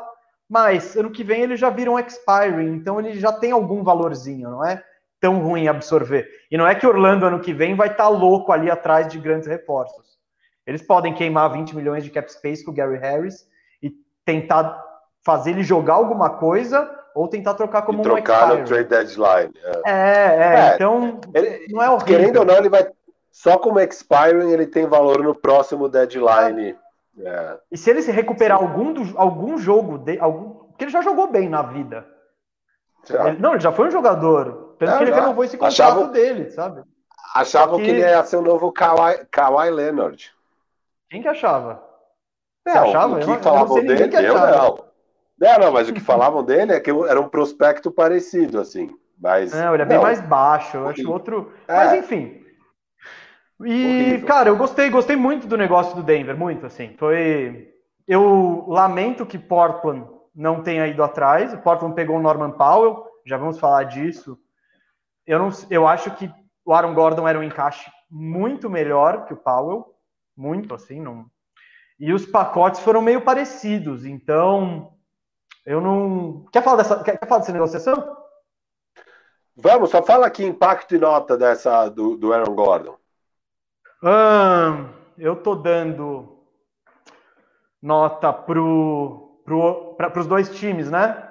Impacto, impacto vou botar um. Não, impacto. Vou por um 9. Vamos lá, vamos que vamos. Quero ver. Eu coloquei 10 de impacto. Acho que impacta muito a liga. Vamos ver. Agora o Aaron Gordon também vai ter que se provar, né? A gente está falando muito de teoria e tal. Agora ele está num grande time. Eu vou te copiar, vou de 9 aqui, porque dá para ter ainda uma troca mais explosiva. Então eu vou de 9. Que dá para tá. ter uma troca aí de Kyle Lowry que vai ser o 10. O Orlando, o retorno. Ah, eu vou te dizer que eu vi muito pouco do RJ Hampton. Mas também, se ele não está conseguindo minutos e tal, não sei. Uh, então, eu não estou tão alto nele. Um pique ruim e o Gary Harris. Pelo Aaron Gordon, eu não acho muito. Vou dar um 5, vai. E pro, pro Nuggets, eles foram atrás da necessidade deles, melhoraram o time. E se não deu certo, sei lá o que a gente vai fazer, ainda tem o Michael Porter, que se eles quiserem pesquisar na liga o valor e tudo mais, vai ter bastante valor. Então eles ainda não é que eles estão travados com esse time, já era, vão ficar com eles por um tempo. Não, eles ainda têm algum, algum espaço para manobra. Então eu vou dar 9 para o Nuggets também. Eu dei 5 também para o Magic, mas eu dei 10 para o Denver. Acho que eles foram brilhantes nessa troca. É, é uma troca perfeita, assim. Eu dou uma nota 10. Não dá para esperar vamos... muito mais de um front office do que isso. Vamos lá. Vamos, pro... É. vamos aqui do lado, ó. É, já, o Cascão já botou na tela a troca do Tor Toronto Raptors. Era um time que eles derreteram na tabela, com lesões, por jogar em tampa, enfim. O time está despencando. E foi muito. Foi um time com muitos rumores de troca, né? Inclusive do Lowry, que já citamos agora. Uma troca que foi efetivada foi a saída do Norman Powell. Norman Powell, que está no último ano de contrato, vai virar um agente livre restrito, tem 28 anos ele foi para o Portland Trail Blazers. Em troca veio Gary Trent Jr. e Rodney Hood. Uh, não sei se tem pique envolvido, não estou lembrando. Se tiver, o Cascão vai botar aí na tela e avisa. Firu, e aí, cara? Não, não apareceu nenhuma notícia de piques, tá? Parece é, que foi então só eu acho que não, acho que é isso mesmo. Gary Trent e Rodney Hood. Cara, eu estou enfurecido com essa troca, Gustavo. Enfurecido. Tudo que eu queria era Norman Powell no Lakers. Joga os papéis pra cima. Que... Joga, joga, as coisas pra cima. Faz, faz uma bagunça. Vamos jogar. Ah! Ah! E, cara. Tá eles deram muito pouco. Gary Trent e Rodney Hood. Rodney Hood é nada. E Gary Trent é meia boca. É, ah, ele é bom. Eu de gosto Deus. do Gary Trent. Ah. Gary Trent, ele é, ah, ele é um 3D legítimo. Ele é o legítimo 3D para do... posição 2. Eu vou explicar o lado do Raptors aqui para as pessoas, porque tinha gente não entendendo por que, que o Raptors iria querer trocar o Norman Powell. O Norman Powell é um jogador que vai fazer 28 anos é, e vai virar um agente livre. E vai querer ganhar grana. É, pro, pro Portland, não vai fazer muito sentido dar esse nível de grana pro Norman Powell, o nível de grana que eles querem ganhar, que ele quer ganhar. faria sentido se o time está redondinho e você já vai passar do cap, beleza, você dá essa grana para você ser campeão. Para o, o, o, o, Toronto, que agora vai começar um rebuild lá com jogadores jovens, então a base vai ser Siakam, Odiano Nobe e Fred Van Vliet, Norman Powell já não está na mesma timeline, e eles já renovar o Norman Powell já, já deixaria o time muito engessado, o elenco, a construção desse elenco para o futuro. Então é normal que eles queiram trocar o Norman Powell, mas eu achei que eles podiam ter pegado mais coisa. Eu achei que eles estão basicamente trocando o Norman Powell pelo Gary Trent Jr. É, eu acho muito pouco e eu tô bravo como torcedor do Lakers, porque a gente com certeza tinha pacote para oferecer para atravessar essa troca, nem que fosse mandar o Kuzma. Kuzma pau a pau. É, eu acho que o Norman Powell é uma coisa que o Lakers realmente precisava aqui, muito mais do que é, é, muito mais do que o que a gente precisa do Kuzma. E, e, o Kuzma é um bom jogador, um jogador muito melhor que Gary Trent Jr. Então, e o, e o Kuzma é um jogador que melhorou muito na defesa. Ele hoje em dia é um bom defensor já, que era o principal problema no jogo do Caio Kuzma. É, então, não vejo. Acho que, o, acho que o Toronto, assim. E óbvio, esses front office, eles sempre conversam com todo mundo, eles já viram tudo. O que eu tô decepcionado é com o Lakers de não ter atravessado essa oferta meia boca do Portland. Do lado do Portland, excelente. O time agora fica muito mais forte para disputar. Eu que critiquei tanto o, o Trailblazers na off-season, que para mim eles não tinham melhorado um time nada relevante, a principal aquisição tinha sido o Robert Covington. Agora eles têm uma grande peça aí para jogar com Damian Lillard e com muita defesa, né? Então agora você vai jogar Dame, Damian Lillard e CJ McCollum com Norman Powell, Robert Covington e o Nurkic que está voltando. Já fica um time bem bom, muito melhor do que o time do ano passado, que foi esmagado pelo Lakers. É, gostei, bom. cara. Do lado do Portland, acho incrível. Do lado do Toronto, ok. É, tô triste como torcedor do Lakers, só porque eu realmente queria Norman Powell lá. Vou dar uma discordadinha de você. Eu acho que você tá. Eu gosto do Norman Powell, mas você tá tratando ele como um superstar, tá ligado? Com o, você tem que lembrar. Vamos, vamos até comparar, acho que são casos até parecidos. Norman Powell e o Evan Fournier. Tá, o, Evan, o Powell é melhor que o Fournier? Provavelmente. Muito melhor. Muito. Não, não é muito melhor. Então, esse é o ponto. Não é muito melhor. Se você pegar médias, aproveitamento e tudo, não é. Você tem que. Põe o Norman Powell no time zoado. E defesa, Cara, mas desde quando o Norman Powell é o grande defensor? Isso que você tá. Ele é um bom defensor. Isso. Ele não é um defensor melhor viu? que o Gary Trent, por exemplo. É que ele é mais alto. Então, nesse aspecto, pega, mas o Gary Trent é um defensor do nível dele. sabe? Eu não, eu não vejo Norman Powell como tudo isso que você está vendendo. Se você comparar, de novo, Fournier com Norman Powell, estou comparando por quê? Mesma posição, talvez médias até parecidas, né? E, e contratos iguais. Então, sabe? Tipo, o que eu quero dizer é o seguinte: foi um preço caro. Você deu um jovem de talento com um contrato de novato e mas o Rodney Hood eu não estou levando em consideração por um cara que pode ser é. só um aluguel. Então, o preço foi caro, eu achei, comparado com as outras coisas. E o Portland, eu acho que o Portland vacilou porque o Aaron Gordon é um encaixe muito melhor e muito mais necessário do que o. Olha o Cascão tesourando. O Norman Powell, o Gordon seria um encaixe muito melhor e muito mais necessário do que o Norman Powell. E o, porque cestinhas eles têm. Eu acho que o maior talento do Norman Powell é fazer cesta. Ele é um dois que vai lá e mete bola. Arremessa de qualquer jeito, infiltra, ele é completinho nisso. Atravessado o Nuggets e ter pego o Aaron Gordon. Uh, como o Cascão tesourou aqui o assunto, ele falou que é uma bomba. Porra, Rajon Rondo é bomba onde, Cascão? Não, Pô, mas ao é vivo. É não. É importante sim, Cascão tá certo. O Clippers não, não é precisava é desesperadamente de um point guard. Calma, precisava calma, desesperadamente calma, de um armador. Calma, calma, calma. Você, tem que, você esqueceu a nossa audiência no Spotify, que não tá vendo o que tá na tela. Você tem que explicar o que tá acontecendo. O Hawks. Tá... Mas você já tá falando o que, que foi, tem que falar, pá, o que, que aconteceu? Já tá falando que foi uma bomba, sem falar o que, que era bomba. Vai, host, Hawks... vai, host, você fala, host. Eu acho que falamos bastante ambos aqui.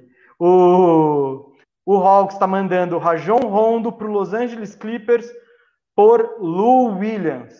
O, questão contratual. O Rondo tem mais um ano de contrato por uns 8 milhões. O Lou Williams vai virar free agent agora no final dessa temporada. O Hawks está basicamente se livrando do, do Rondo, basicamente. É assim que eu vejo essa troca. E aí, Firu, o, você, você e eu, né? Sempre falamos que o Clippers precisava de um armador. Você acha que eles acharam um armador? Olha, para os playoffs, sim, é uma boa aquisição. É o ah, playoff ah, Rondo. Ah, é começou. mágica. É, um bom jogador, cara. O, o Rondo vai fazer uma diferença brutal para esse time no quarto quarto de qualquer jogo de playoffs. Então, diferente daqueles jogadores que às vezes a gente pega falando, ah, se o cara ganhar um jogo, por exemplo, foi o, o qual jogador que a gente falou isso recentemente? Ah, o Blake Griffin pro Nets, né? Que a gente fala, putz, se ele ajudar a ganhar um jogo nos playoffs já tá bom. Aqui eu não acho isso, acho que o Rondo vai ajudar em todos os jogos. Ele é um jogador muito bom para a hora que importa. É, ele sabe estudar o adversário, ele tem uma leitura de jogo brilhante. E, cara, ele mostrou no último ano que ele ainda é um cara que sabe produzir. Eu não acho que mudou isso, eu acho que é óbvio. Eles poderiam tentar alguém mais jovem, mais consistente, que vai conseguir jogar mais minutos? Poderia. Mas o que eles precisam mesmo é no último quarto conseguir conduzir o jogo melhor. E acho que o Rondo faz tudo isso. Assim, ele ajuda na defesa, nos playoffs, ele ajuda muito no ataque, a, a, organizar esse ataque, que é algo que eles precisavam. Eu acho que não é uma troca gigante, mas é para o mundo do Los Angeles Clippers, é algo que eles realmente precisavam e não tinha tantas opções no mercado. Eles teriam o Lonzo, que seria difícil eles pegarem, Kyle Lowry, que seria impossível, é, teria o Rick Rubio, que não sei porquê, parece que eles nem tentam, e agora o Rondo mesmo. É, legal, pegaram o Rondo, acho que boa para o Clippers, era exatamente o que eles precisavam. Não é uma troca gigantesca, mas é o que eles precisavam. Então acho que foi bom. E para o Atlanta não vai fazer a menor falta, né? Nunca nem fez muito sentido o Rondo ir para o Atlanta. É, Blue Williams também não vejo fazendo muito sentido lá. Talvez eles estejam precisando de banco que faça cesta. Não, eles têm Bogdanovich, tem o Herter, tem. Que não falta gente é, no Atlanta. É que o Herter é titular. Ah, então eu não. Eu tá bom, mas a, eles, nessa posição tem 9 mil pessoas né, é. lá. Eles têm um monte Exato. de wing. Então. Não, eu, o que eu acho? Eu não, eu não, não vejo o Rondo fazendo tanta diferença assim, como o Firu apontou. Eu, eu não acredito tanto no mito do playoff rondo e quando chega. Não é isso. Eu acho que O Clippers precisava não, não é, não é que é um mito, é que só, só para explicar do playoff rondo, não é que é um mito. Nossa, o cara, sob pressão, ele se transforma e o Michael Jordan entra na alma dele. Não, não é isso. É que o Rondo é um jogador muito inteligente e nos playoffs você está enfrentando o mesmo time sete vezes seguidas. Então você tem tempo de estudar o adversário, entender o adversário. Na temporada regular, você não faz isso porque não dá tempo. Então você vai lá, você joga meio do mesmo jeito contra todo mundo. Nos playoffs, que você vai jogar de forma customizada para o seu adversário, aí o Rondo consegue fazer muito mais diferença do que na temporada regular, porque ele é muito inteligente. Ele é um cara, assim, um QI de basquete que é muito raro. É, é tipo top 10 da NBA em QI de basquete. É, isso faz muita diferença. Então não é que é um mito do playoff Rondo, é um fato. É, consistentemente ele produz mais na hora dos playoffs do que na temporada regular, principalmente nessa fase final da carreira dele, onde ele já não tem o mesmo vigor físico que ele tinha nos primeiros anos. Top, eu gostei desse top 10 que de basquete totalmente aleatório que você lançou. Eu não vou pedir para você falar os outros nove, tá? Então... Por favor, temos pouco tempo, temos, temos é. muita coisa para tratar.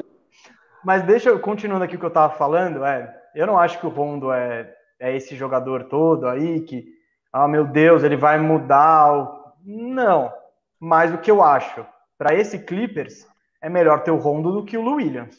Então, nesse, nesse aspecto, ótimo, assim. É, o Lou Williams tava, ele tá cada ano pior, e os playoffs dele são sempre horríveis.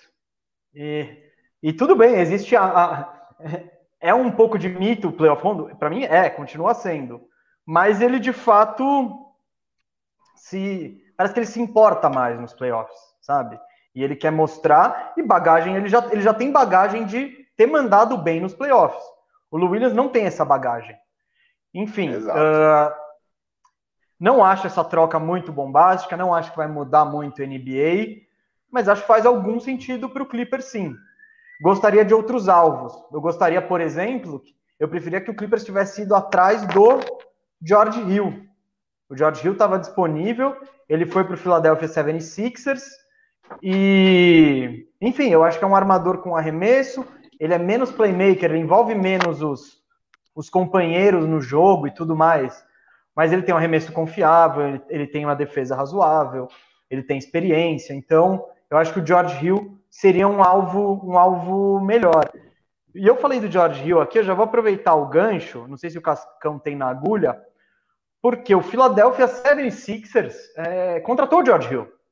George Hill estava ali encostado no Oklahoma City Thunder, que claramente não, não faz parte do, do, do, do futuro da franquia, e ele foi adquirido por o Philadelphia 76ers, pegou o George Hill.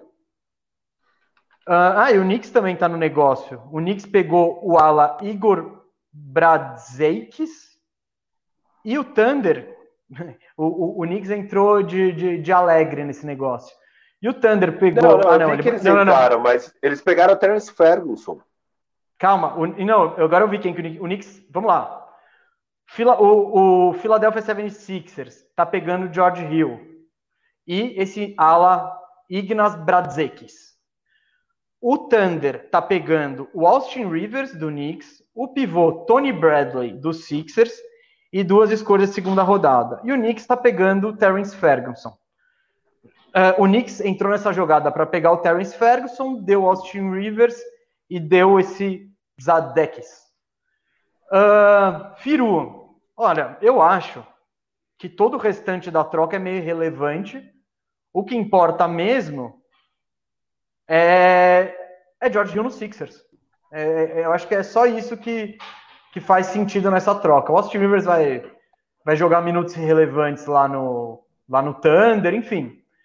Eu gostei do Rio no Sixers. Eu acho que ele é veterano, tem o chute de fora que o Sixers precisa, ele tem alguma capacidade de armação, por mais que não seja o ponto forte, mas ele vai conseguir, acho que talvez facilitar um pouco o jogo pro, pro Simmons, pro, vai poder colocar o Embiid ali no post. Eu gostei para os Sixers. Porém, embora eu preferia que eles fossem mais agressivos e fossem atrás de um Kyle Lowry. E você, Firu? É, É, eu não gostei, assim, eu acho que eles podiam ter sido muito mais agressivos, eu acho que tá faltando coisa para eles. Eu acho que a janela deles é claramente agora, é, não tem por que esperar mais. Eles estão com chances reais de título, eles tinham que ser usados agora e ir para o pau. Eles têm ativos, eles têm Tyrese Max, eles têm Matt Stable, é, eles têm picks, eles têm tudo para dar um all-in e, e tentar ganhar é, esse ano já. E o George Hill não vai mudar nada. Assim, o George Hill vai melhorar é, marginalmente. Vai, vai melhorar marginalmente. É, a gente viu que o George Hill é um cara que consegue contribuir nos playoffs. A gente viu ele jogando pelo Milwaukee Bucks. Era um jogador relevante ali na segunda unidade, um cara que consegue criar seu próprio arremesso, é, um cara consistente que vai bem nos playoffs, inclusive embora ele tenha lá, ele, ele tenha errado aqueles dois lances livres que fez o LeBron quebrar a própria mão, naquele primeiro jogo da final contra o Golden State Warriors, mas, é, enfim, no geral, depois no Milwaukee Bucks, ele performou bem nos playoffs. É, é uma adição legal para os Sixers, mas é isso, assim, para um time que está com as com a, a, a expectativa que o, o Sixers tem, é muito pouco nesse deadline você só adicionar George Hill. Eu fico decepcionado com a falta de ousadia do Philadelphia 76ers. A troca em si é boa, só que Sixers deu Terence Ferguson, Tony Bradley e dois segundo rounds para pegar o George Hill. É, nem sei quem é esse outro cara, de verdade, nem sei quem é, eu nem tinha visto, entrou agora no final esse outro cara. É, não, não sei. Se ele agrega então... ou não. O que importa é o George Hill. É, gosto, acho que o Sixers não deu tanta coisa para pegar o George Hill, mas acho que deu bastante também. Assim, o Tony Bradley é um cara com seu valor e, e, dois segundo rounds. Eu acho que é o preço mesmo. Eu acho que era desde o momento que o OKC pegou ele, eu imaginava o OKC pegando dois second rounds, talvez algum, novo, algum jovem assim, no máximo. É, acho que é, é Pro OKC eles pegaram o máximo que dava aí. Eu não sei o que, que eles querem com o Austin Rivers nessa jogada. Não sei se eles vão ainda trocar o Austin Rivers por alguém. Nem sei como está a situação contratual do Austin Rivers também. Mas Eu acho que é mais para bater salário. Austin Rivers é bater salário, né? É. Não tem muito. Não, essa ah, troca ah, sobre o que você falou. Batia, Cara, o Knicks ele entrou no meio, cara, não sei porquê, e sei lá. Ah, para pegar o Terence Ferguson, né? Mas... Que também, né? É. Grande coisa. O. Cara, então, sobre os Sixers, isso que você falou, concordo com você, Firu. Eu acho que é um. Que eles deveriam ser mais ousados, porque eles têm molecada boa. Eles têm o Maxen, eles têm o Taibo, que nesse momento não tem espaço, mas que pô, eles interessam muita gente na liga, assim. Então, eu acho que, que eles deveriam ter colocado esses caras na jogada para ir atrás de um, de um cara melhor, de um do próprio Kyle Lowry, né? Que, que enfim, Total. que a gente está vendo que o preço dele não vai ser tão alto assim. Então, não vai. Mas é isso. Mas eu acho que o Sixers melhorou nesse aspecto. Nesse aspecto trouxeram um cara cujas virtudes são coisas que faltam no elenco do Sixers. É uma bola de três, eles poderiam, eles poderiam ir atrás do Malcolm Brogdon. Poderiam pensar mais alto. É isso. Pensar seria... mais alto, sabe? O Brogdon é. eu acho que seria um cara bem interessante para o Sixers. Não, seria perfeito para o Sixers. E factível, e factível. Que o Indiana é, tá dizem derretendo. que o Dizem que o Indiana estava ouvindo propostas por ele. Mas é isso, Exato. se oferta você chega para eles, bate salário lá, vai no Brogdon, que eu não sei. Danny Green, é. É, Danny Green mais Danny Green. salário. Pô, você põe um Max e um Taibo e um pique, o Indiana vai ouvir, sabe? Então, acho eu acho o Indiana que... vai fechar, na verdade. O Indiana vai topar. Não sei, né? O Indiana é bem enigmático, né? Porque eles estão com o time, é teoricamente, estranho. pronto. É. Cascão, aqui, ó, vamos aproveitar para responder o Gui Valim, Firu. Acho que ele quer ouvir a sua, a sua opinião. O Lakers, que vai perguntou, será que o Lakers se move, se move ainda?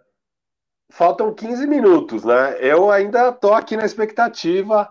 É, eu falei no Bandejinha que a gente publicou ontem que eu acho que com a lesão do LeBron James fica mais difícil do Lakers se mover. Porque agora, porque antes, por exemplo, você tem o LeBron, você tá lá, Schroeder, KCP, LeBron, você vai ganhar jogos. Você pode dispensar, é, fazer um pacote de Kuzma mais Montrezl Harrell e trocar por um cara bom ali, um Norman Powell, vamos dizer, que poderia chegar aí para ala.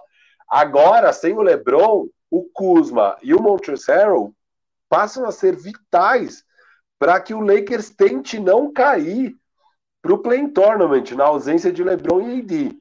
Então acho que dificultou um pouco a vida do Lakers para fazer trocas essa lesão.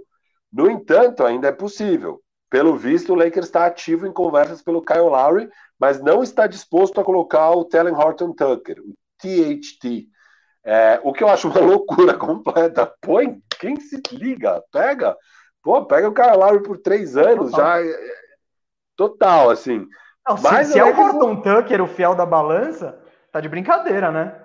Pô. Exato, eu também acho brincadeira. É, do que, que mais o Lakers poderia ir atrás agora, eu não sei mais muito jogador. É, o Brogdon, que eu falei agora. Posso, posso. Sabe o que, que o Lakers está fazendo? Está esperando passar logo esses 15 minutos para o Drummond não ser trocado, para o Drummond ir para lá. É isso. Não, mas eu acho que isso, isso é uma coisa. O Drummond, o Drummond, o Lakers vai pegar, beleza. Mas, independente disso, dava para fazer ainda alguma troca para pegar um chutador mais confia confiável. É, não fez, até agora não fez. É, Perderam a chance do Fournier, ele estava facinho, né? Mas. Eu acho que perderam a chance, que é o que eu já falei aqui, do Norman Powell. Eu queria muito o Norman Powell. E, Sim, isso aqui é o preço mas... do Fournier, velho. É, não, baratíssimo, tinha que pegar, concordo. É lógico. Concordo totalmente. Ele, ele, ele ia estar tá fechando o jogo pro Lakers, tranquilamente. Mas vamos lá. O... Tem, teve uma outra pergunta aí ah. de, do Superchat. Você viu qual que foi? Eu não li. É, ah, era alguém falando que, que Bulls, Warriors e Magic nunca mais serão os mesmos. O Magic continua o mesmo. É só isso que eu quero dizer. ele, ele, ele tá bem. bem ah, o Warriors parece que. Não, ele, eu, não, não, não. Tô falando que o Magic ele tá bem assim, ó. Em todo esse tempo ele vai, ele, ele é bem frequente. Vamos, caramba, temos dois mil bandejeiros ao vivo, que honra, galera. É, cara, trade deadline bombando, valeu aí pela Todo mundo gosta, todo mundo. todo mundo gosta, é ah, muito legal. Trade deadline você não consegue trabalhar, você não consegue fazer nada, você fica lá só vendo, dando F5 no, no Old, no Twitter. Ou, mesa. Ou, ou acompanhando o bandejão. Que tem muito, muito melhor, porque aqui a gente já vai falando. Ô, ô Mesa, o, o Vamos botar mais troca. O Danny Green, o Danny Green talvez vá para o Golden State Warriors, estão falando. Talvez. Ah, hum, tem que. Cara, é interessante, ele ia somar lá. Eu não... É, eles estão precisando de arremesso, né? É, é. Eles. Eu acho que soma, defesa, mas tipo, é aquele cara, meio Kelly Oubre, meio. Que, que, ah, que não, não cria muito. Que ele pode meter bola? Pode. Mas ele pode chegar e meter 0 de 7 de 3 no jogo. Então, eu não sei o quanto que se daria para isso. Ô, Firu, teve uma troquinha aqui no começo do dia que a gente não falou, que eu achei é, que na verdade não merecia nem tanto destaque, né? Mas vamos lá. O Sacramento Kings pegou o Delon Wright, armador do Detroit Pistons. Abriu o dia.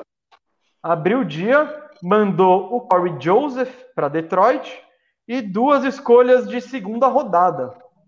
Eu, eu gostei, viu, cara? Eu achei um preço bom. É, eu gosto do Wright, acho um jogador bem certinho. Eles pagaram mais do que o que foi pago pelo Fournier. Não, não, porque o Corey Joseph tem. Eles pagaram a mesma coisa. O Corey Joseph tem valor zero. Ele é um expiring para bater. O Boston não bateu porque ele tinha trade exception. Então, tem mas... trade exception. Então foi, mas é, o valor foi basicamente valor. o mesmo. É. Então, ah, aí é, depende de necessidade, né? Eu gosto do Delon Wright. Por exemplo, o Lakers podia ter ido atrás, o Clippers podia ter ido atrás, o Sixers também podia ter ido atrás. Tava facinho, assim, facinho, facinho. Eu acho ele um armador bem. Bem. Bem honesto. Honesto acho que é a palavra. Aqui, uma notícia quentinha que o Cascão botou na tela. As ofertas para o Kyle Lowry têm sido abaixo da expectativa.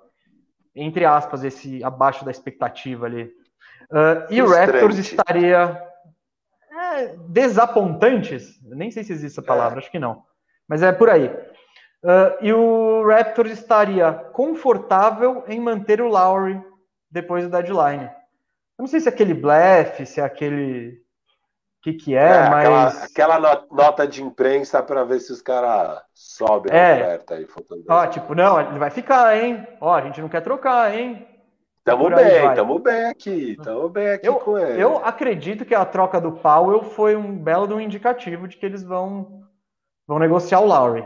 Não sei, né? Temo, é. Temos nove minutos aqui e, e pode acontecer qualquer coisa. Firo, tem mais uma troquinha que a gente não falou. Eu acho que foi a última. Que foi. Magui. tem, já, Magui. já veio o Magui. Então, ah, essa mesmo. O Nuggets Boa. contratou Javel Magui e mandou para o Cleveland Cavaliers o pivô Isaiah Hartenstein e uma escolha de uma escolha protegida de segunda rodada em 2023 e uma escolha sem proteção de segunda rodada em 2027. E o Magui ah, é, eu achei é o que reserva... as duas eram protegidas. É o que está escrito aqui na, no hoje aqui. Não sei. Ah, não, beleza. É que eles vão atualizando. A hora que eu vi, é, tinham falado uma Não, coisa, não. É.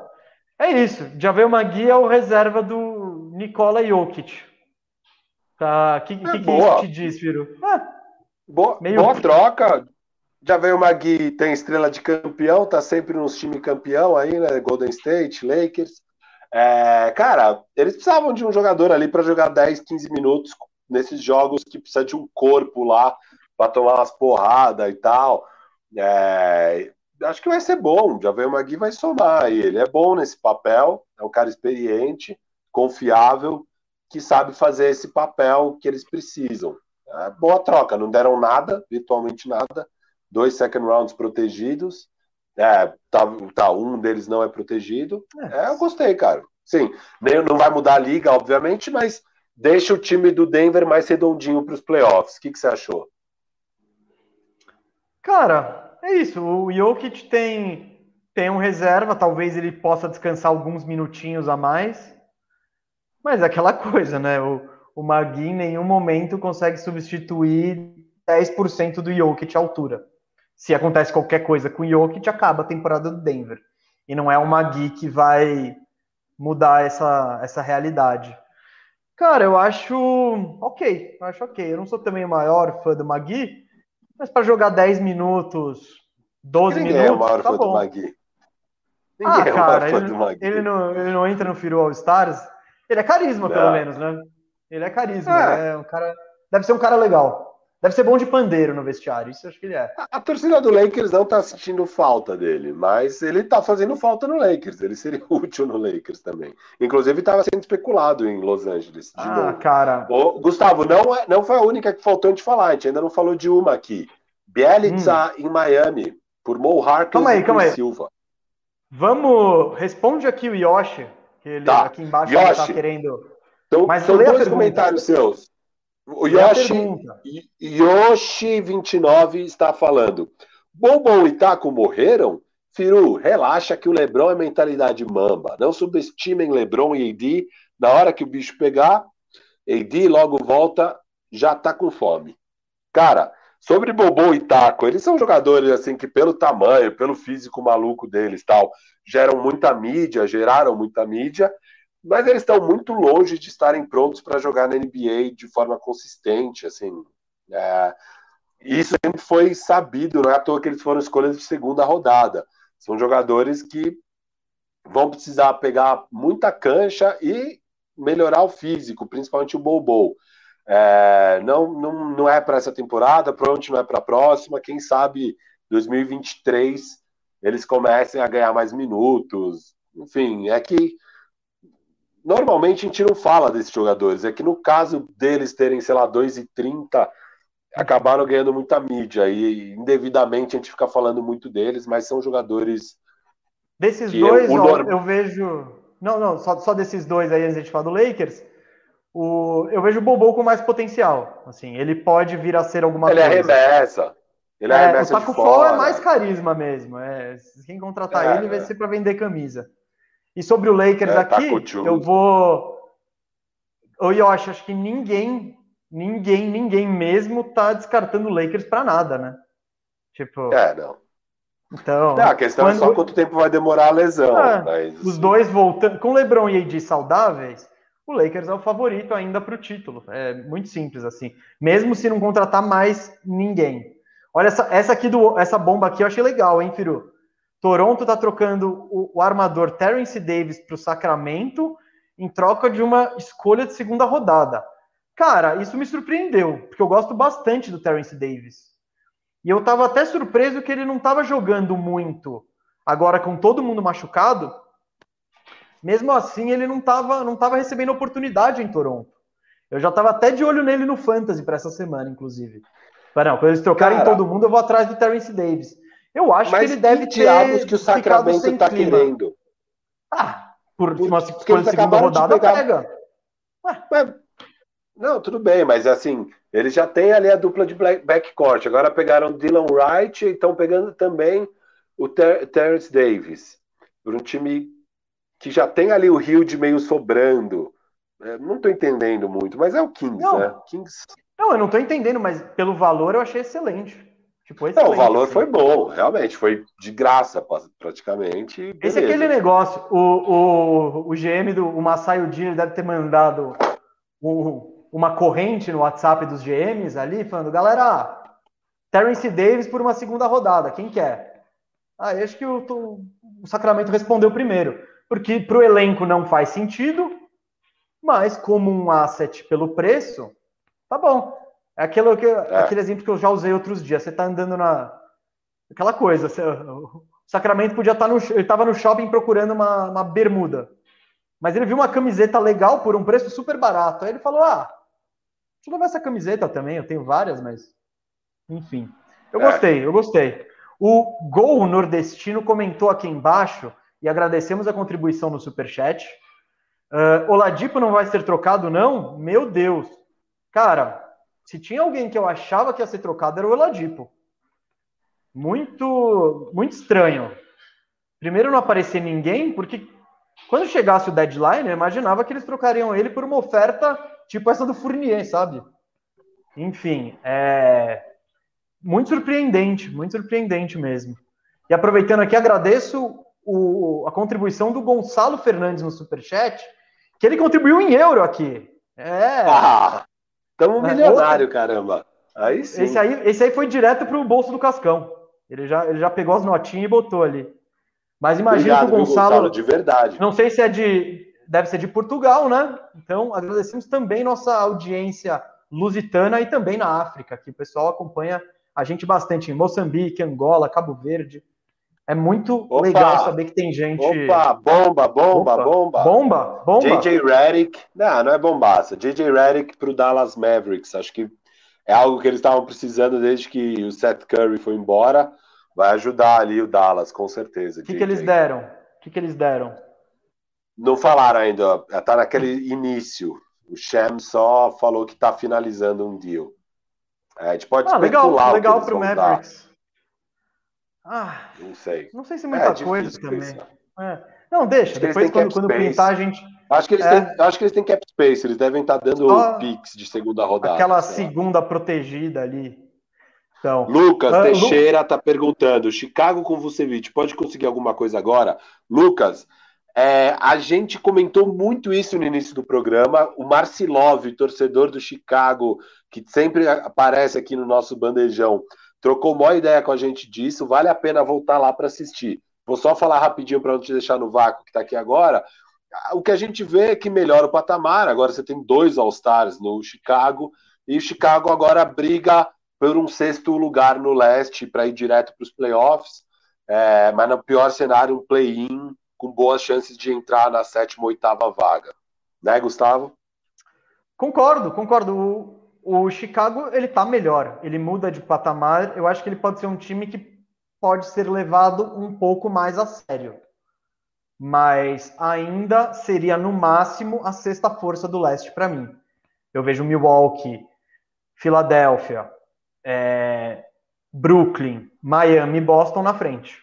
Chicago pode ter se tornado esse sexto, essa sexta força, que é nesse segundo escalão que tem Indiana, que tem o Knicks, que tem o, enfim, deve ter o Atlanta. A, Isso. A, é, Atlanta e o Hornets. Hornets. É, eu falei Indiana. Então acho que é. É, é que o não... Hornets talvez caia sem o Lamelo, né? Mas talvez o Lamelo volte. A, a não, lesão do Lamelo talvez o... não tenha sido o season ending. Cara, mas o, o Hawks, o Hornets, ele tá levemente preparado para substituir o Lamelo com o Devontae Graham. Porque os Sim. três juntos não tava rolando. E o Devontae Graham estava subutilizado, né, como reserva. Uh, então, claro, o Lamelo é muito mais jogador que ele, muito mais potencial, etc e tal. Mas o Graham ele vai conseguir, acho que, suprir até certo ponto. Aqui o Woj cravou aqui, ó, a três minutos do deadline, que não vai ter troca do Lonzo Ball. Ele fica em New Orleans. Isso quer dizer que o Lonzo ele tem contrato até o final dessa temporada. Então ele vira um agente livre restrito. O que significa? Significa que o, o New Orleans vai ter a capacidade de igualar, de cobrir a oferta que ele aceitar. Firu, é, eu, eu, honestamente não estava esperando o Lonzo Ball ser movido, não. Eu, eu acho também que, não, para mim não fazia o menor eu acho sentido. Que, mim, além de tudo, Desculpa, não tinha. Lá. Não, não.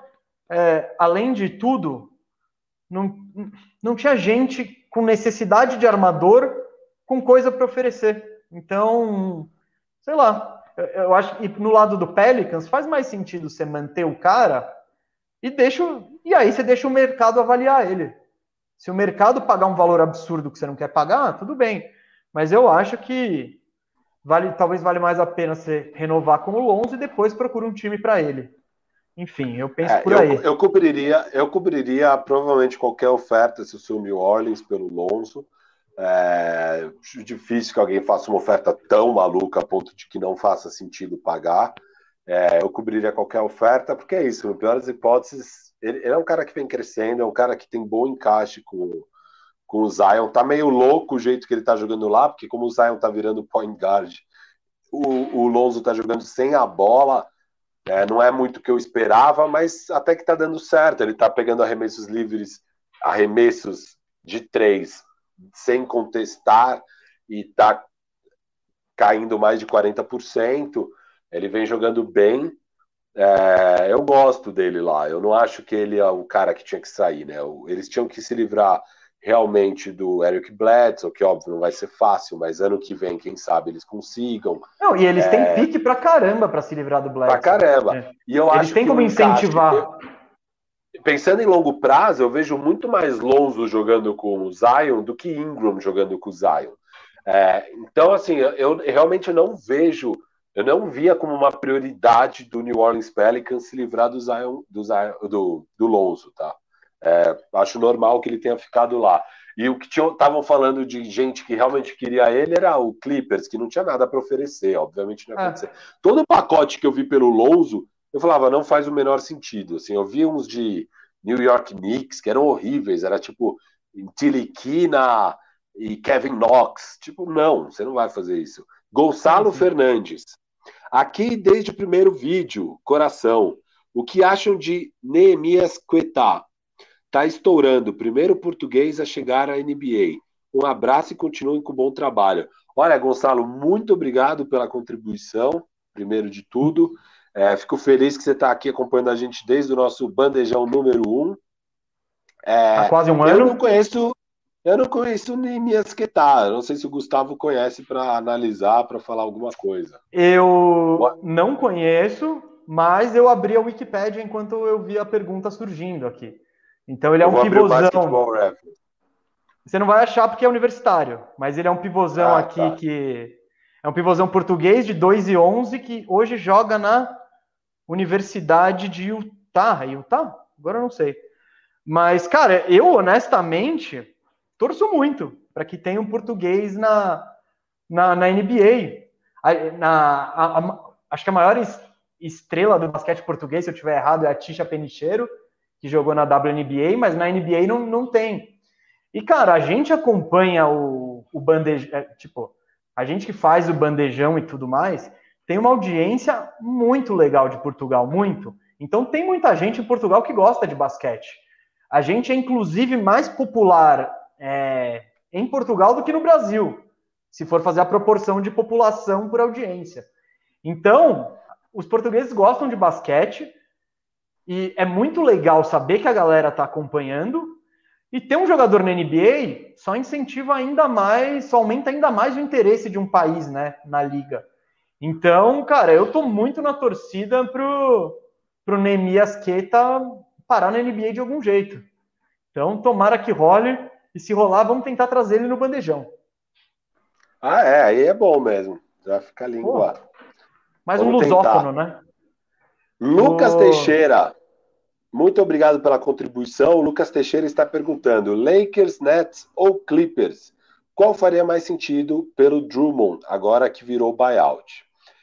Posso ir? Manda, você já leu, já responde. É, Lucas, o, o, buyout, eu vou até responder o seu xará, Lucas Peloia, que está perguntando o que, que é buyout. Buyout é o seguinte: o jogador tem contrato com o time. É, só que eles podem chegar num acordo mútuo de comprar essa saída livre da prisão, que é o contrato atual com o time. É a boa e velha, e... é a boa e velha rescisão contratual. Rescisão. É uma rescisão é contratual que precisa chegar num acordo. Aí o acordo pode ser de várias maneiras. Muitas vezes o, o jogador topa é, ganhar menos. Então você tem, sei lá, um contrato de 25 milhões para esse ano e você topa ganhar só 20. Para o time já vale a pena. Você já é um cara que está no banco, que é o André Drummond no caso. Tá? O André Drummond é um banco para o Cleveland Cavaliers. Eles querem deixar o Jared Allen jogando e é um encosto lá. É, então, se eles conseguem pelo menos não ter que pagar o salário cheio do cara, vale a pena. Eles topam. Foi o que aconteceu agora com o Blake Griffin. É, isso vai acontecer agora com o André Drummond, é sabido. Se não, se não achasse uma troca, e provavelmente não iam achar porque o salário dele é muito alto, era difícil achar uma troca, ele ia virar um. E aí, quando acerta o buyout, o jogador fica livre para ir para qualquer time que ele queira. Ele é um free agent e normalmente esse cara assina pelo mínimo do veterano, é, até porque ele já tem o contrato dele, ele já está com a grana garantida. Por ele, tudo bem ganhar um milhão por esse, por esse resto de temporada e jogar num time que talvez você vá brigar por um título. É o caso do Drummond. Ele deve ir para um dos três times que o outro Lucas falou, que é Lakers, Clippers ou Nets. No Nets já tem o DeAndre, Jordan, que é um perfil mais ou menos parecido. É, eu, eu, eu não sei o quanto ele roubaria de minutos do DeAndre Jordan, o quanto dividiria, porque vai ter as horas que o Nets vai querer jogar sem nenhum dos dois também vai querer jogar com KD de 5, é, no small ball, vai ter, vai ter vários jeitos ali de jogar. Os minutos onde você precisa de um big é, desses corpão grande que vai proteger o aro e pegar rebote, você tem que dividir com o DeAndre Jordan. Talvez não seja o cenário mais ideal para o André Drummond, apesar de que parece que ele tem boas relações com os jogadores de lá. Do lado do, do Lakers, ele teria todos esses minutos de quando o Lakers está precisando dessa pessoa lá, porque ele é um perfil bem diferente do Mark Gasol e um perfil completamente diferente do Montrezl Harrell. É, apesar de que o que se espera do Lakers na hora H, na hora da decisão, é o Anthony Davis jogar de pivô. Mas, de qualquer forma, a gente viu ano passado o quão, quão relevante foi é, um Dwight Howard e um Javeio McGee mais o Dwight Howard, obviamente, na campanha do título do Lakers. O André Drummond deveria repetir esse papel. Mas ele é um cara jovem, a gente já falou disso em outros bandejões, eu e o Gustavo. Ele é um cara que pode querer ir para um time como um Portland, onde ele teria minutos e mostraria seu valor para assinar um contrato longo de novo, de um valor bom para ele. Eu não sei o quanto ele teria isso jogando no Lakers, mesmo que ele ganhasse um título eventualmente.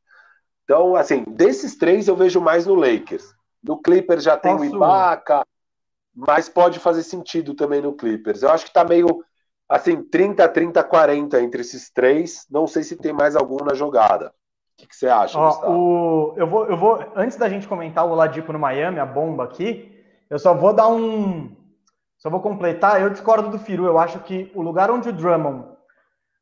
O Drummond, ele tem opções. Ele tem, ou a gente já falou disso, ou buscar o título, ou uh, buscar minutos para se mostrar valioso e, e conseguir um contrato melhor. Eu acho que a, o lugar onde ele vai encontrar essas duas coisas é o Brooklyn Nets. Ele é muito melhor que o DeAndre Jordan, muito melhor.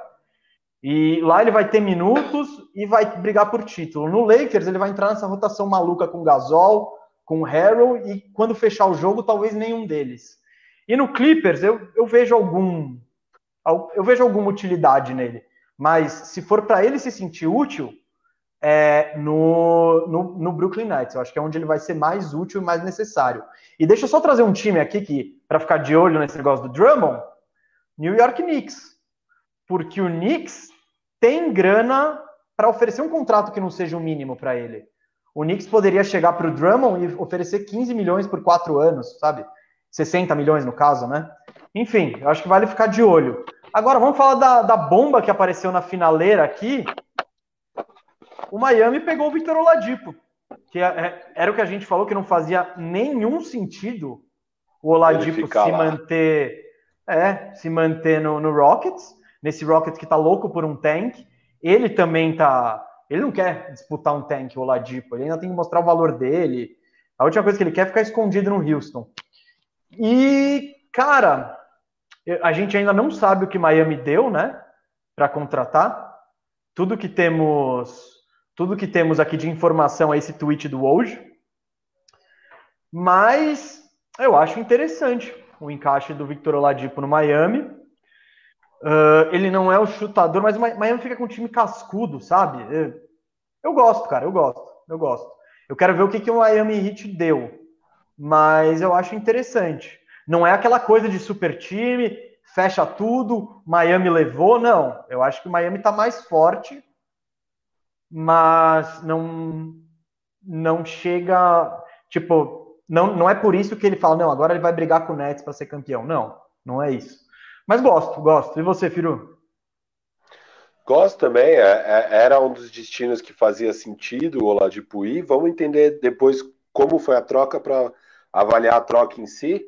Mas vai somar para caramba ali, né? Um jogador experiente, bom, que com certeza vai ganhar muitos minutos ali para fechar nos playoffs. É. Eu quero entender se foi.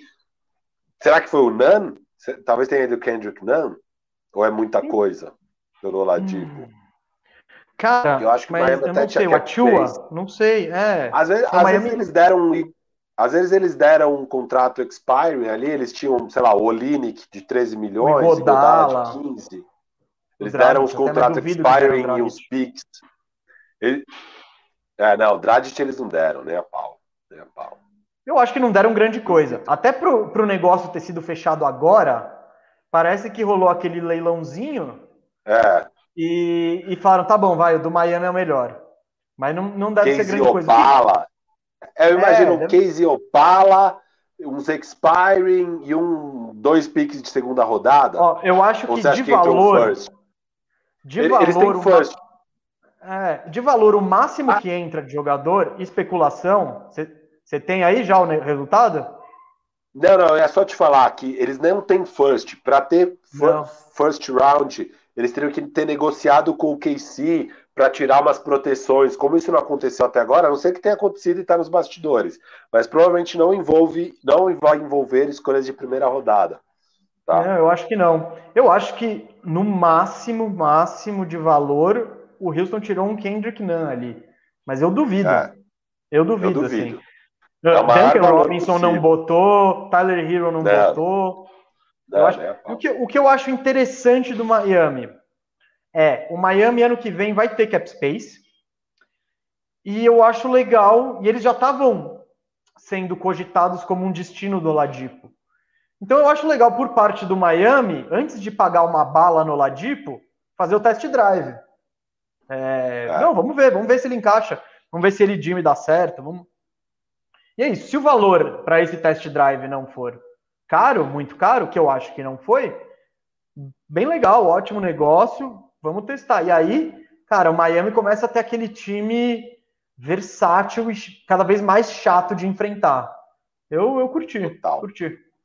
É, o Miami pegou Bielitsa e Oladipo. É, é ah, vamos falar dessa. Belo gancho. É. Bielitsa, deixa, eu, deixa eu só aproveitar aqui. Vamos voltar para o Bielitsa. Só quero falar aqui que o Rus é, mandou aqui. Obrigado pela contribuição, Rus. Cadê o Warriors? Não vai fazer nada? Você que pensa, Rus. O Warriors está mandando o Brad Wanamakers para o Hornets. Olha aí. Show! Show! Mas de, de, lá, de resto, assim, ó, só respondendo um pouco mais sério, Russo, cara, o Warriors está numa situação que é complicada. Essa, é, o que eles poderiam fazer de mais relevante é provavelmente se livrar do Kelly Oubre para não ter que pagar essa luxury tax absurda que eles vão ter que pagar esse ano para um time que não vai brigar por nada porque o, o, o Clay Thompson se machucou. Isso, pelo visto, não aconteceu. É, eles vão com esse time Avery Bradley e Kelly Olynyk, e um e, swap. E draft swap. É, swap eles podem. Talvez seja um swap tá. de primeira rodada, né? Mas Ótimo, não, é de primeira rodada. É, com certeza. É, o swap, provavelmente não vai acontecer. É, porque com o Houston, o Houston é vai ser lixo, pior. Né? É. Vamos! Então, assim, só... básica... Vai, vai lá. Já que a gente voltou no Oladipo, cara, que preço barato do Miami, faz todo sentido. E só deixar registrado aqui, que cagada do Houston em trocar o Ladipo por Caris Lavert. Quem Bola que a falou, gente né? já cantou. É, cantamos, cantamos. Que cagada. Não fez o menor sentido. O Laver destruiu outro dia ali no Indiana. E ele tem mais esse mais dois anos de contrato.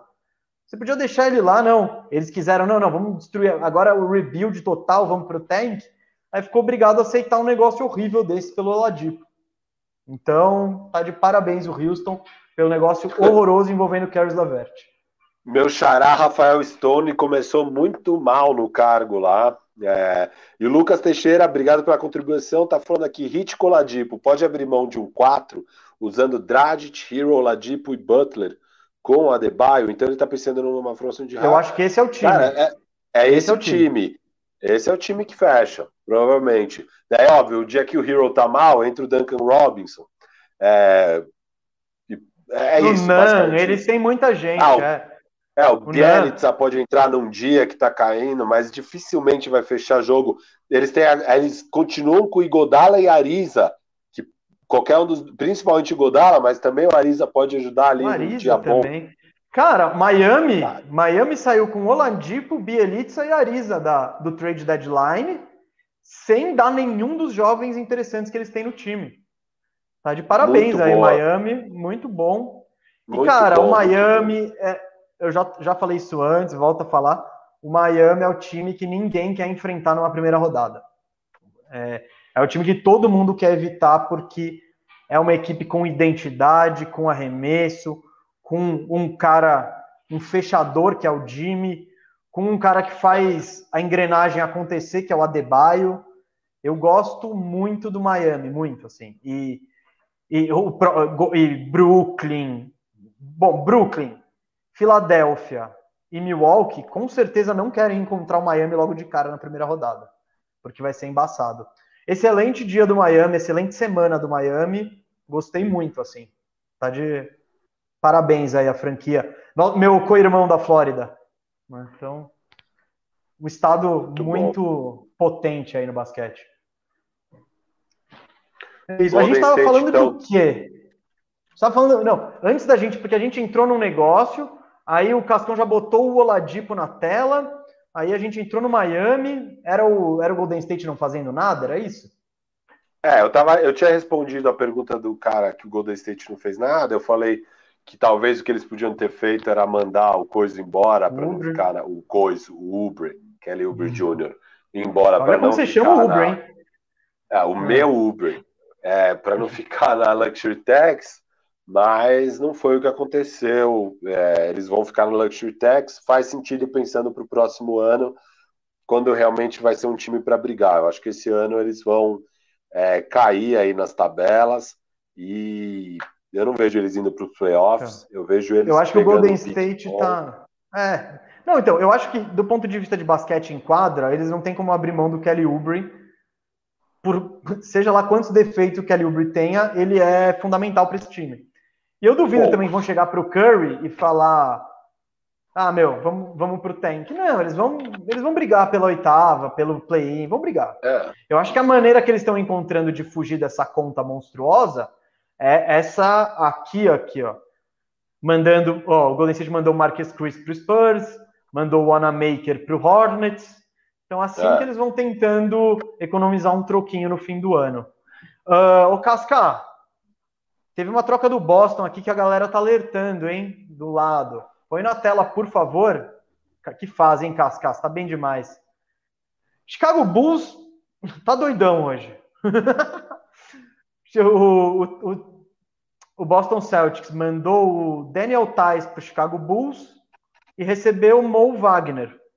Eu não sei, depois de pegar o Vucevic, que, que eles estão pegando Tice também, sabe? Não faz muito, muito sentido o Tice no Chicago. Tudo bem que eles trocaram o Daniel Gafford, trocaram o Wendell Carter também, né?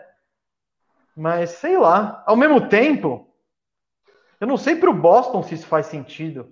Mo Wagner, tipo, o Thais, é, o Thais, ele é mediano, mas ele, tipo, ele é um mediano bom, assim. Ele é um cara que faz um, um bom feijão com arroz. Ele não vai parar é, Ele jogou bastante mas, lá, né? É. No último playoffs. Mo Wagner, eu não, eu não, eu não gostei dessa troca, não, viu, cara? Tudo bem que vou dizer que eu não estou acompanhando tanto o Mo Wagner assim quanto eu acompanho o meu Fournier, por exemplo. Mas. Não, o Wagner não sei tem lá, não... até agora. É, ele, tava no... ele era do Lakers, né? Então. É. Não entendi isso, cara. Essa foi uma daquelas trocas bem nada a ver. Não sei se tem pique no meio, não sei se tem a ver com luxury tax, hard cap, não sei. Mas especificamente o Boston não faz sentido.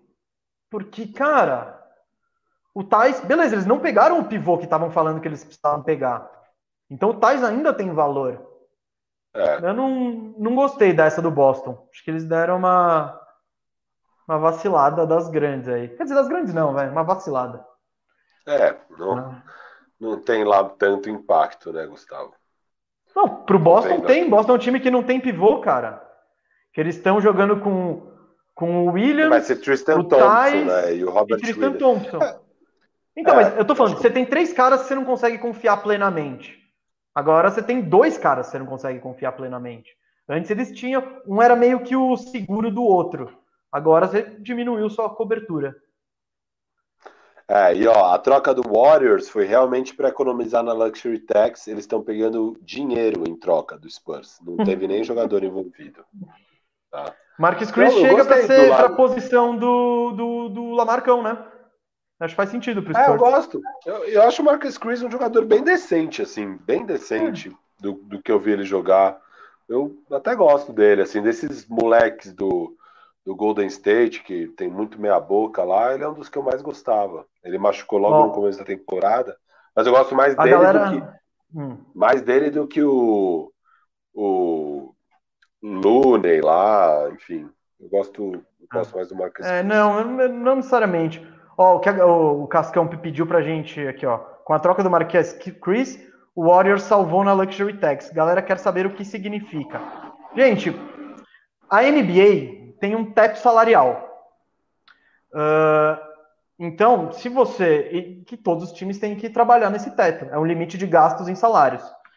Quando você extrapola esse teto, e existem maneiras de extrapolar esse teto, por exemplo, eu tenho o meu, sei lá, eu tenho o Boston, supondo que o Boston esteja no limite do teto, e aí ele vai renovar com o Jason Tatum, o Jason Tatum vai deixar de ganhar 7 milhões para ganhar 30. Então vai extrapolar muito o teto. Uh, aí os times entram na chamada Luxury Tax. O que, que é Luxury Tax? É uma taxa.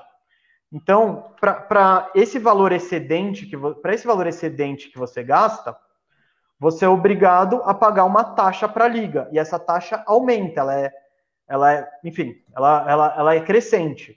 Então, vamos lá, por exemplo, antes a Luxury Tax era bem básica, funcionava assim. Você extrapolou Luxury Tax em 10 milhões, você tem que pagar 10 milhões para a liga, como multa. E para onde vão esses 10 milhões?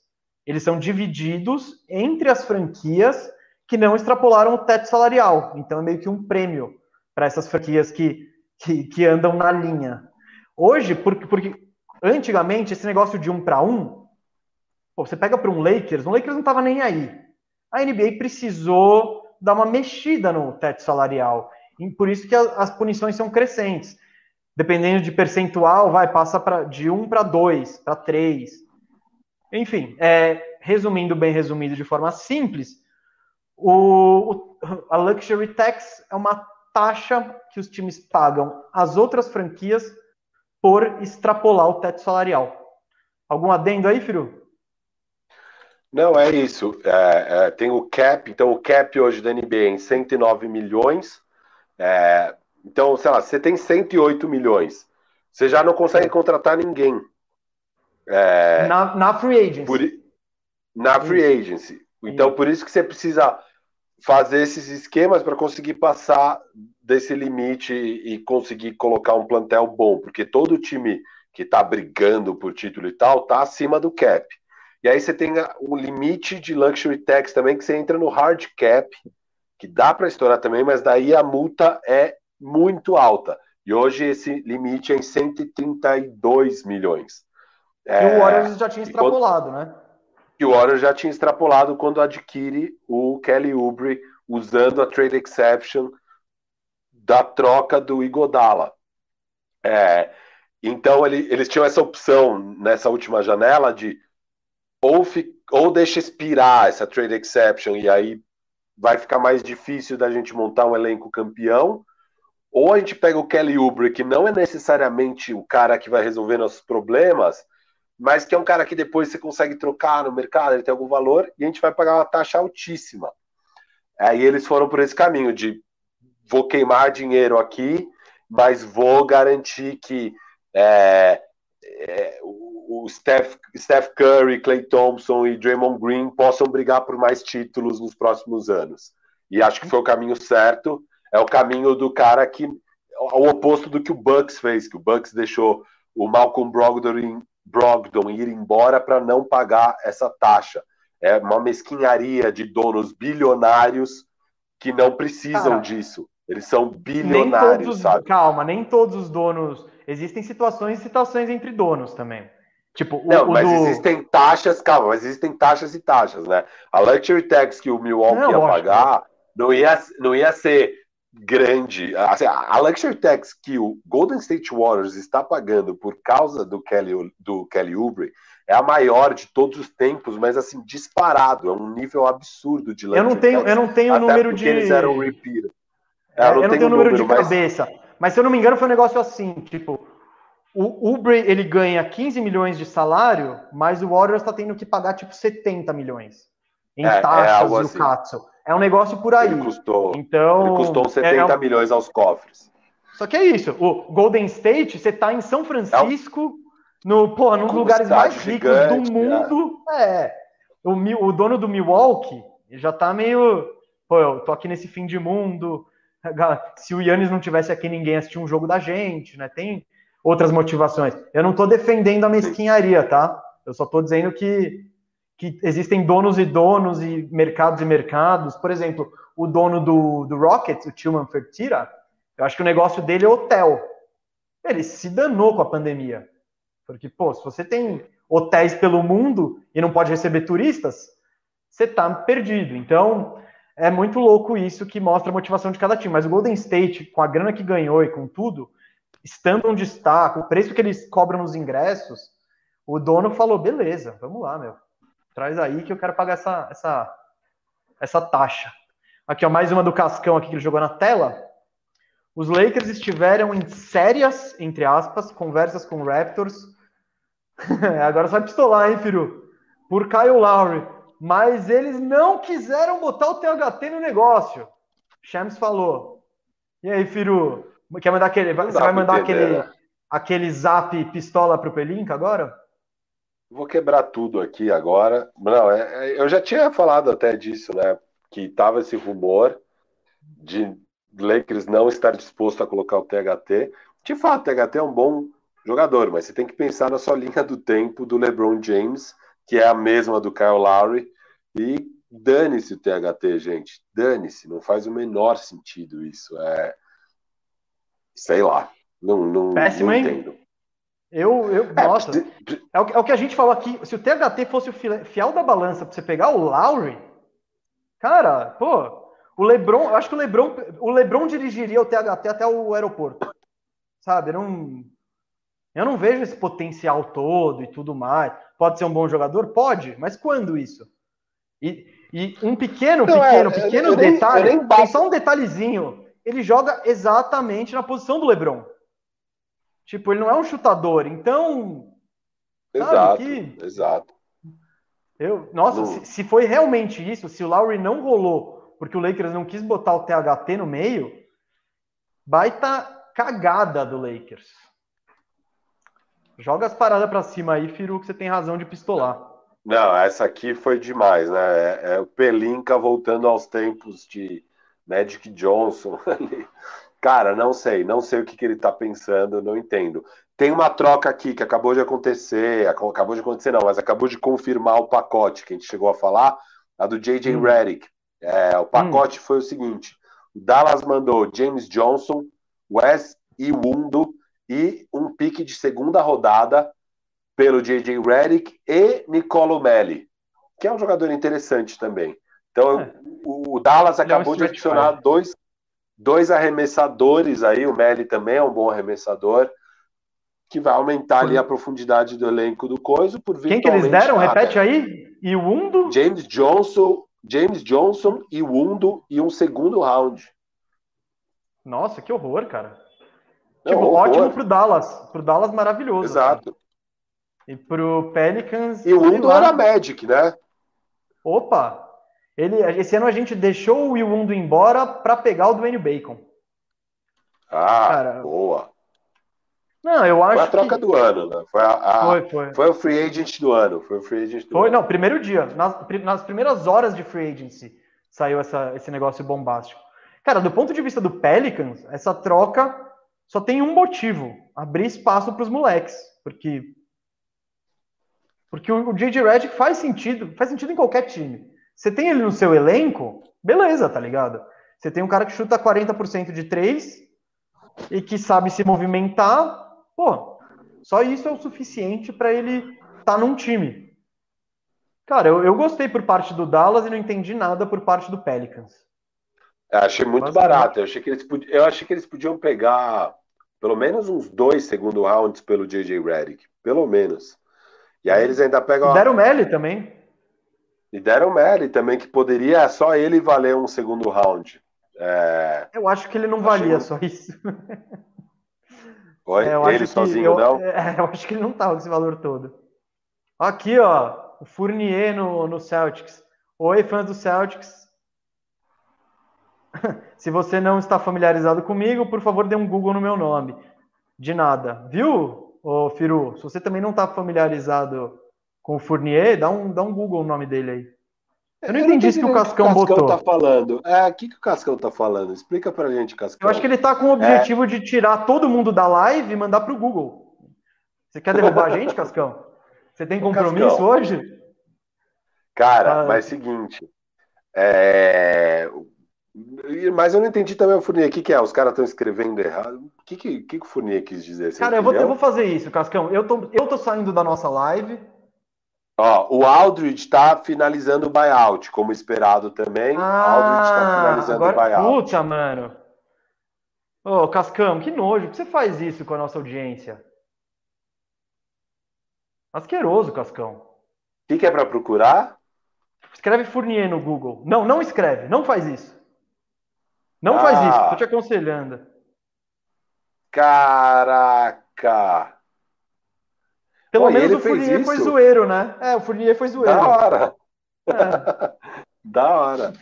Que legal. O Cascão eu não achei, não achei muito apropriado. Essa hora, é, essa, essas imagens. É, não põe aqui, senão vai desmonetizar nosso vídeo completamente também. Cascão. E traumatizar nossa audiência, né? Acho que. Que é o pior. A família brasileira que nos assiste aqui ia, ia ficar chocada. É, então. Lamentável. Eu, ó, depois disso que eu vi, eu até perdi um pouco o foco. Eu tô, tô um pouco chocado. E eu não sei, tem pergunta da galera? Tem mais negócio aí, Firo? Tem alguma coisa rolando? Tem, o Aldridge. Aldridge foi rolou o buyout e o Old está falando aqui aquele Oi, é, tá finalizando o buyout no Spurs, o Aldridge, então você tem aí agora no mercado aí de free agent André Drummond e Lamarcus Aldridge, com certeza o mais requisitado é o André Drummond e não o Lamarcão. Será que o Lamarcão vai pintar no Boston? Ah, faz sentido. Estavam falando em Miami como favorito, né? Mas o Miami Mas... pegou o Bielitsa. Acho que já. Mas o Lamar... então, o Lamarcão, eu acho ele diferente do Drummond. O Lamarcão, o Drummond tem 28 anos, ele ainda quer ganhar dinheiro. O Lamarcão ganhou muita grana já. Eu acho que se ele, tipo, para ele estaria de boa jogar 18 minutos num time que ele quer. Mas claro, com o Bielitsa é menos minuto para ele ainda. Uh, eu não sei, ele, eu não vejo o Lamarcus Aldridge nessa etapa da carreira mudando muita coisa, sabe? Não, não. Eu acho que ele vai ser aquele cara que nos playoffs vai ter aquele jogo que ele vai meter cinco bolas de três do canto, sabe? E vai ser da hora tal, é, mas. Se eu sou Boston, eu pego. Eu acho que o Boston é o time. Ah, talvez o Bucks. Pode ah, precisar. ele vai ser o Brook Lopes 2.0. Tipo, é. ou Lu... Brook Lopes B. Tipo, não. Não, eu vejo ele de graça. No leste. É. É, no leste eu vejo Bucks e Celtics um pouco mais interessados. O Nets também no, faz sentido. Se não pegar o Drummond, faz sentido. O Denver poderia estar interessado? Acho que não. Agora com Gordon e, e Magui. Magui não. É. Cara, é. é Lakers e Clippers. Dallas. É isso. Hum, pode ser. Pode Dallas ser também. está interessado. Eu acho que são esses seis, esses cinco times vai brigando por ele. Não Eu não descarto o, Brooklyn, talvez. não. O Suns, não, não. o Suns pode estar interessado. Phoenix Suns pode ficar interessado. Você acha? Eu acho que não. Eu acho que sim. Vamos ver. São dois jogadores que com certeza até o fim do dia vão estar em algum time. Vamos repassar algumas trocas aqui, falar de impacto e tal, Gustavo? O que, que você acha? Para finalizar, cara, eu acho que a gente, a gente já falou bastante de tudo. Eu acho que a gente podia fazer um, uma, uma, uma rodada de perguntas. O que, que você acha? Ou você quer Beleza, fazer isso no pique aí. Você quer fazer isso no pique? É, vamos fazendo no pique, conforme for aparecendo superchats aí, a gente responde. E vamos fazendo nosso tradômetro. Enquanto isso. Firu, então, você tá com tudo anotado aí?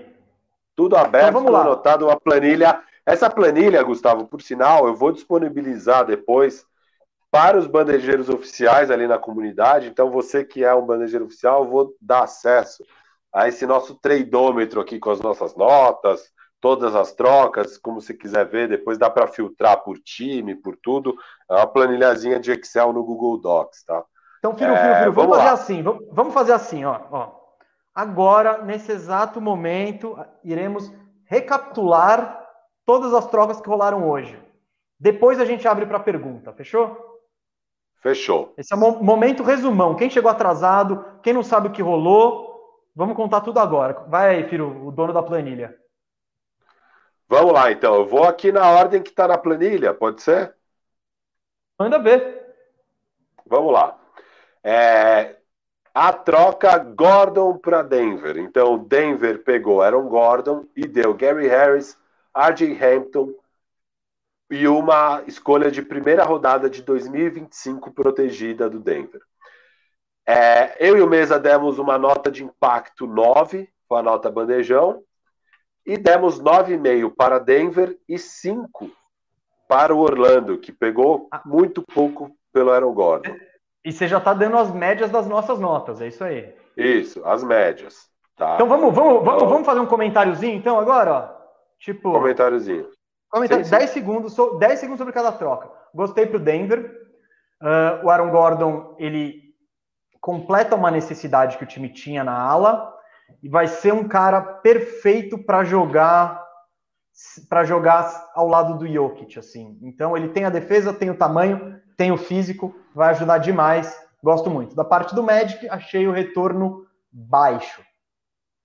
Firu? É isso, a gente está totalmente alinhado. O Magic poderia ter pegado muito mais. E é o, o, o, Denver supre essa grande necessidade que eles tinham desde que o Jeremy Grant foi embora. Então, perfeito. É, acho Vacilo... que o Denver vira um. Não, não. Vacilo. Não, não, não. Eu ia falar vac... que eu achei que você tinha terminado. Vacilo de outros times, principalmente o Portland Trail Blazers, de não ter entrado na disputa. Vamos lá, próxima. Boa. Bielitsa. Só faz assim, ó, calma, calma, calma, calma, calma, calma. Gostei disso. Então, ó, eu faço o comentário de uma, você faz o comentário da outra primeiro. Fechou? Tá bom, fechou. Manda ver. Você já falou Bielitsa. Bielitsa, é, Bielitsa para Miami. É, o, o, ele, ele é um power forward, meio stretch five, que jogava no Sacramento Kings. E o Sacramento Kings recebe Mo Harkless e Chris Silva do Miami. É muito boa essa troca. Eu gostei do lado do Miami. É um jogador que vai agregar. Eles estavam precisando desse cara que pudesse jogar uns minutos ali de stretch five, é, que pudesse jogar de quatro também com arremesso de fora. Acho que ele, acho que ele encaixa bem no time do Miami. É, é um bom jogador. Ele, ele foi, teve um ano bem bom ano passado. Esse ano teve pouquíssima oportunidade, pouquíssima oportunidade. Quero mandar um salve aqui para o Abdala. Valeu, salve, Abdala, Abdala. salve. É, mas é um bom jogador. Então, as, o, o, que ele está fazendo esse ano não representa o que ele é. Você vê, ano passado ele tinha uma produção bem é, interessante jogando lá no Kings. Eu gostei da troca. É, que impacto você dá, Gustavo? Vamos só dar nota aqui, que essa aqui hum. a gente não deu nota. Impacto. Eu dou impacto 6. 6, eu ia dar 6 também. 5. Ah, Beleza, 6. Sei lá. Você não, vai dar 5? Não, é muito relevante. Vai, é, não é tão cinco. relevante para. Eu dei 5. Não, dei não é. Cinco. Eu dei 6, você deu 5. É, nota, eu vou dar uma nota 8 aqui para o Miami. 8 para o Miami, Acho pode que... fechar 8. 8 para o Miami e para o Sacramento, sei lá, 4. Eu vou dar. É, 4, beleza. É, sobre essa troca, eu acho que o Bielitsa dá mais versatilidade a esse elenco do, do Miami. Se você precisar de um stretch 4, um stretch 5 confiável e tal, ele pode meter essa bola. O preço foram dois caras que não tinham utilidade nenhuma para o time. Aprovado para o Miami, mais uma que eles mandaram bem. Firu. Muito bem, próximo. como sempre. É, bom, essa aqui é minúscula, vamos passar bem rápido, mas o Daniel Gafford e o Chandler Hutchinson pelo Troy Brown e Mo Wagner. É, Washington e Chicago fizeram essa troca. O melhor jogador da troca hoje é o Troy Brown, é quem deve ganhar alguns minutos aí indo para é, para Chicago.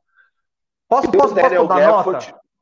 Irrelevante. Vai, vamos para a próxima. Vamos para a próxima. Vamos, bora, bora. Ninguém aí vai fazer nota. diferença em lugar nenhum. Vai. Nada. Vamos, vamos para a próxima. Denver pegou de Javeio Magui e deu Isaiah Hartenstein e dois segundo rounds.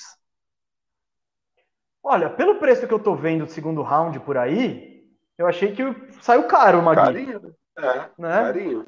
Agora, na prática, é, dois segundos rounds, beleza, sabe? Não... Para pegar o negócio que eles precisavam um corpo tempo, lá que eles precisavam. É, mas não ia ser difícil também ir atrás desse corpo aí no, num buyout e tudo mais.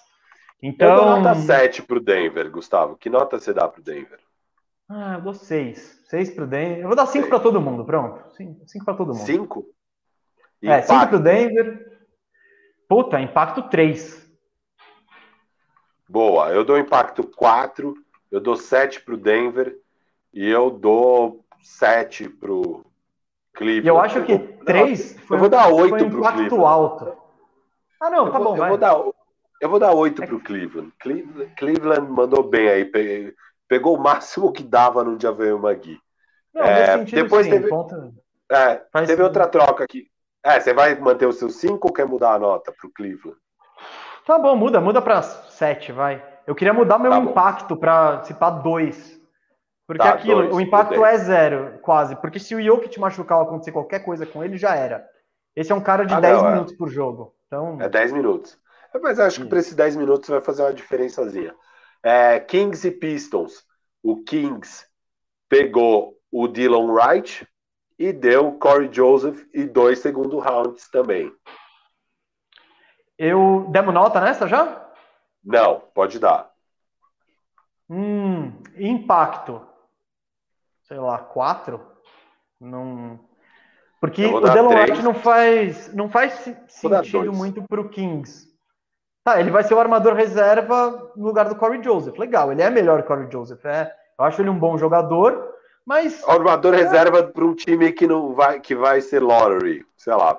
Whatever. É isso. É isso. E não vai, e não vai ser o Delon Wright que vai levar eles para os playoffs, por mais que eu goste do Delon Wright. Eu queria ver o Delon Wright num time melhorzinho. Queria ver ele num Sixers, num Clippers. É. Por exemplo, eu preferia ter ido atrás do Delon Wright do que do Rajon Rondo. Eu acho mais jogador.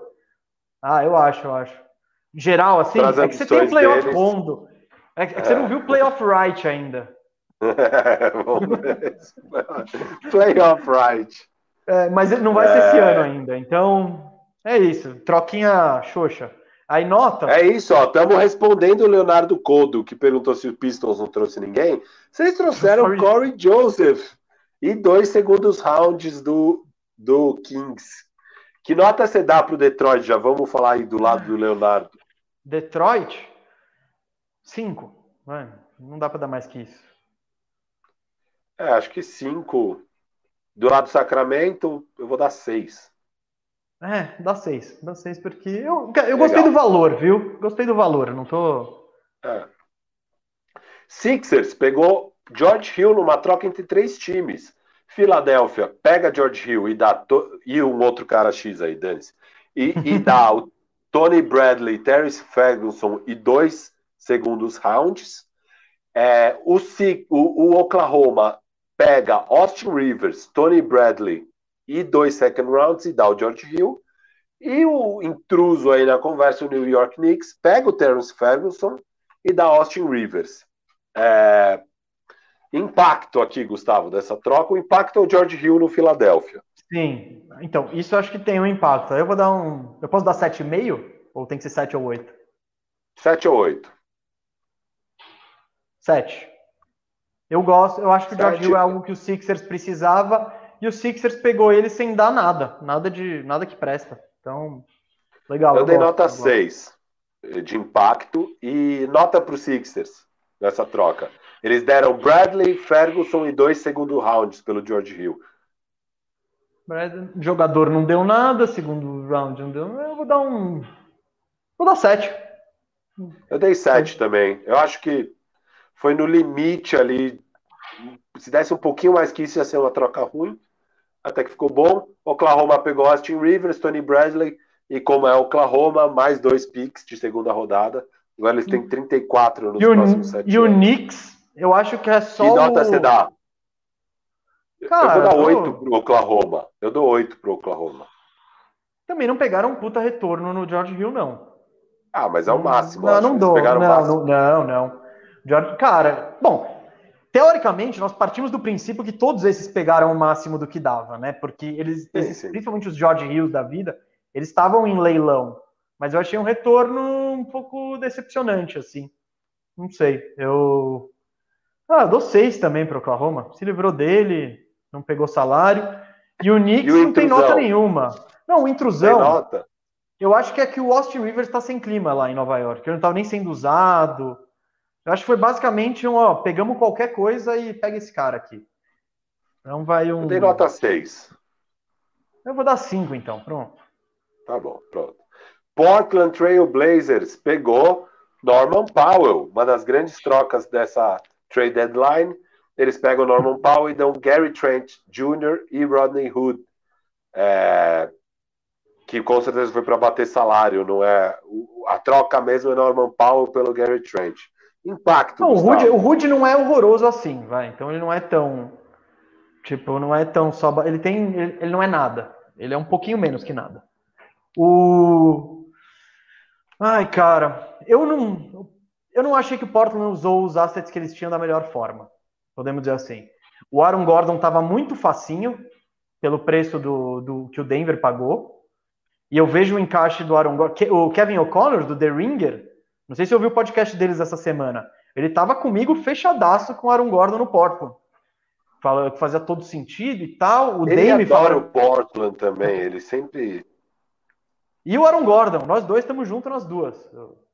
É, é nós que eu sei que você está vendo aí a gente e treinando seu português. Aquele abraço.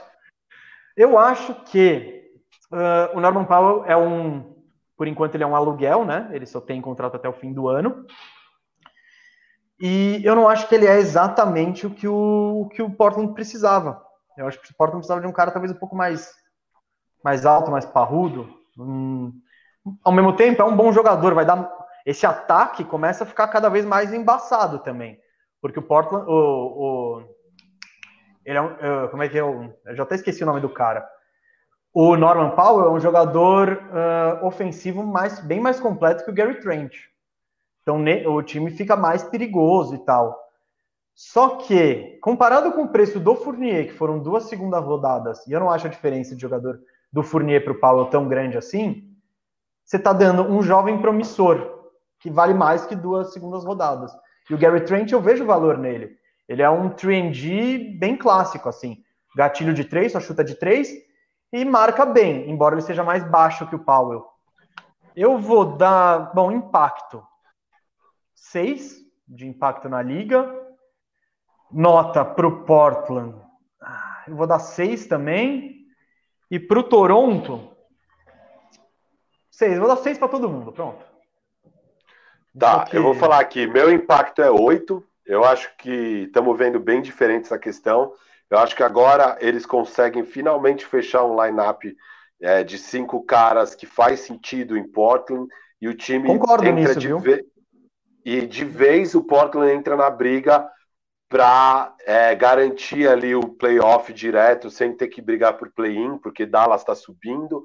É, tem aí essa questão, Lakers talvez caia, é, ficaria uma briga ali Dallas, Lakers e Portland pelo quinto e sexto lugar. Eu acho que o Portland se garante aí no playoff direto com essa troca e, e começa a montar um time chato realmente para bater é, nos playoffs. Assim, ainda óbvio, tão longe de ser favoritos para qualquer coisa.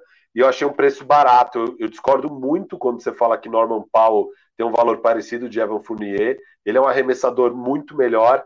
Ele é um defensor muito melhor.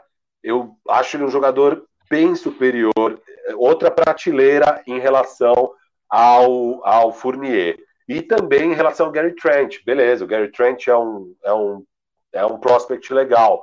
Eu não acho que o Norman Powell iria por dois second rounds igual foi o Fournier. De fato, o Gary Trent tem mais valor do que dois second rounds. Mas o Gary Trent, é, eu acho um valor muito baixo pelo Norman Powell. Eu, eu dou uma nota 9 do lado do Portland e dou uma nota 5 do lado do, do Toronto. Eu não gosto do que o Toronto fez aqui. Ó, oh, você, você descascou o Fournier e exaltou o Powell? Aí eu fui buscar os dados, né? Aproveitamento um chuta 44. De... Um chuta tá 44% de 3. Está vendo essa temporada, né? Você o Fournier nunca chutou mais de 40. O Fournier nunca chutou pega... mais de 40. Você pega a carreira deles, a média é a mesma. Os dois chutam exatamente 37% de 3. O Fournier 37,6% tá. e o Norman Powell 37,9%. Aí você pega. Mas você não, você não acha que o Norman Powell melhorou? Você acha que, você acha que o Norman Powell não, não melhorou? Não. não. foi um jogador que. Ele é um dos jogadores que mais melhoraram da temporada passada para essa. E tem que estar na conversa de Most Improved Player. É, cara, eu, eu ele acho é, ele é um cara que está jogando bom, tá muito mais minutos e o aproveitamento subiu. E ele, cara, ele, ele é um jogador hoje, beleza, se fosse pegar ano passado, dois anos atrás, a comparação com o Fournier seria ok, mas com o salto que ele deu, fica impossível. A não ser que você fala que foi azar. Ah, ele não é isso. Aí, beleza. Mas se ele for isso que a gente está vendo em Toronto esse ano, e eu acredito que ele seja, para mim são jogadores de patamares distintos. Cara, eu não acho que o Norman Powell é tudo isso. Eu acho ele um pouco melhor que o Fournier, eu acho, mas acho bem equilibrado. Você pega, por exemplo, o Fournier, a gente acabou de bater, as, a média de, de pontos e de arremesso dois na carreira é praticamente igual. O Fournier jogou, vou até contar, um, dois, três, quatro, cinco, seis, sete anos em times lixo do Orlando, que nunca ajudaram a, o percentual dele nem nada. Uh, o Norman Powell, Bom, porra, ele joga ano... no Toronto, amigo. Ele joga no Toronto, é. que é um time redondo desde sempre. Você tá, você tá falando de um cara numa situação ótima com um cara numa situação horrível. Enfim, é, é, o, o Powell ele deu salto? Deu, mas mais salto também de minutagem, de oportunidade, de, de, de. É isso, de oportunidade. Porque esse ano, ah, ele tá com uma média. Ah, tá, ele tá beleza. O time inteiro do Raptors, acho que talvez tirando o Powell, teve problema de lesão ou Covid. Então, as oportunidades dele estão lá. Teve jogo que ele entrou sozinho, praticamente, tinha que carregar o time nas costas. Então. E ele jogando sozinho num time lixo, tá conseguindo ter bom aproveitamento, jogando bem, fazendo 20 pontos por jogo. Ele, assim. Sim, mas, mas é um time. O time lixo do Toronto é diferente do time lixo do Orlando. Você vê Vocês o time lixo. lixo. É, é. O time Entendi. lixo do Toronto Concordo, tem uma filosofia. Inclusive. É, então. Não, você, você olha a movimentação, ah, é. as coisas acontecem lá. O time lixo do Orlando é um time lixo. Com Michael Carter Williams lá armando. Porra, é foda. É. Aaron Gordon de oh, armador, oh. isso não ajuda ninguém. Vamos lá, vamos, vamos, vamos, vamos tentar fechar em Lá, Marcos, o, o, Leandro Reis está perguntando aqui se o Drummond faz sentido no hit, se valeria a pena. E ao mesmo tempo o Cascão colocou na tela que o Lamarcus Aldridge é, vai fazer o buyout, né, como a gente já falou aqui, e que o Miami Heat deve emergir como um, o, o principal candidato aí para contratá-lo. É, a, gente tinha acabado de, a gente tinha acabado de descartar o Lamarcus por causa do Bielitsa, né? É... Não, não, não, não, não, descartei não. Falei que o Hit era favorito. Que depende do Lamarcão ele querer jogar onde ele quer jogar. Tipo, depende do Lamarcão. Sim, eu falei que ele era apontado como favorito. Tá. Mas. Você uh... prefere Lamarcão ou Drummond? Respondendo a pergunta de, do, do nosso amigo aqui que tinha perguntado se o Drummond faz sentido, você prefere qual dos dois para o Hit? Ah, cara, o, eu, prefiro, eu acho que eu prefiro o Drummond em relação ao Lamarcão em qualquer time, em qualquer situação. Basicamente. É, não Mas acho que o Drummond que... não tem nenhum benefício para ele ir lá ser banco do Bam é, eternamente. É isso. Não, não, não. Ele ia jogar, iam jogar os dois. Só que aí você, aí o Bam ia ficar capenga, tipo, porque ele não tem o alcance de três. Aí ia ficar aquele time. Pensa nesse time. Você tem o Drummond que não arremessa fora do garrafão. Aí você tem o Bam, que não tem o chute de três, só tem o chute de meia distância. Aí você tem o Jimmy Butler, que ele também não chuta de três. Acabou, esse time tá todo travado no garrafão. Eu acho que o, o Drummond não faz sentido no Miami. E o Lamarcus faz, mas é aquilo, é aquele cara, é aquele sentido meio irrelevante, do tipo, beleza, é, vai jogar 20, 18 minutos. E, e, o Drummond teria esses 20, 18 minutos também, sabe? Só que. Só que é isso. O Drummond eu acho que ele pode contribuir muito mais com o time do que o Lamarcão. Então, é. aqui, ó, o hoje. Não, lógico. É. Um, um, tem 28 anos, né? O outro tem. Não sei nem se é 28 ou menos o, o André Drummond. Mas enfim. Tá. Firu, vamos passar as trocas aí pra gente finalizar. Vai. Ah, não, vamos, desculpa, só desculpa, aqui desculpa. que o Caleb. É, o Caleb Secato Obrigado aí pela contribuição, Caleb. Está perguntando se o Caboclo ainda tem espaço em alguma rotação na NBA. Ó, oh, Orlando Magic tá cheio de ala ali com wingspan, com envergadura, que não sabe arremessar. Se ele colar lá, ele joga, eu acho. Então, é isso. Ele passa. É. Ah, passa, passa, passa. Ele... Bom, eu acho que se eu ou você passarmos lá na frente do Magic, é capaz que a gente jogue também. Então. Beleza, vamos para mais uma troca aqui. Playoff Rondo. Atlanta hum. pegou o Will e deu o Rondo para o Clippers, que estava precisando de um armador. É, a gente comentou aqui um pouco, basicamente, óbvio, não é uma troca gigante, mas o Rondo é um cara que talvez seja confiável nos playoffs. Eu confio mais nele do que o Gustavo. É, mas é, é, é o, o, Clippers precisa do, de um cara igual o Rondo nos seus bons momentos para ajudar o time nos playoffs. A questão é se vamos ter o Rondo nos bons momentos ou não, mas o preço foi barato, foi o Lu Will, que era completamente dispensável em termos de playoffs para o Clippers. É, eu acho uma troca de baixo impacto, mas não baixíssimo. Eu dou uma nota 7 de impacto. E em termos de é troca, baixo? eu dou. Não, então, não, não. Então, eles não, não é uma troca de impacto muito alto, mas pensando que o Clippers é um contender e que isso pode fazer a diferença para o Clippers ganhar uma série apertada, ganhar de um Dallas numa revanche, se tiver o Rondo lá jogando bem, armando o jogo, dando a bola, a cestinha fácil para o Kawhi Leonard na hora H, é, acho que faz diferença. Então eu dou uma nota 7 por causa disso. Não é uma troca gigante, mas mesmo assim ela tem um impacto. E eu dou uma nota para os times, eu dou para o Atlanta Ah, dou uma nota 6, tá ok. Acho que ainda eles conseguem trocar o Will por alguma coisa. Não sei se é um expiring, eu não lembro se o Will é um expiring ou não. Acho que não. E o Rondo não vai fazer a menor falta lá. E para o Clippers, eu dou uma nota 8. Pegaram um cara que eles precisavam, dando quase nada. Eu dou uma nota 8. O que, que você acha?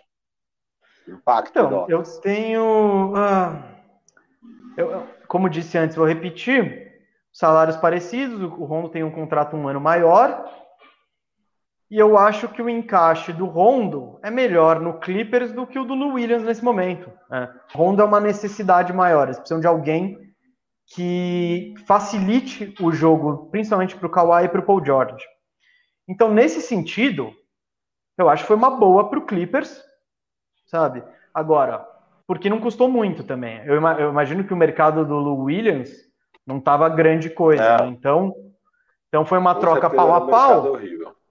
Eu então eu gosto. Não sei se eu tenho sérias dúvidas se o Rondo vai ser capaz de fazer a diferença nos playoffs, se ele vai ser capaz de fazer esse time do, de encaixar esse time do Clippers, que é um time totalmente desencaixado.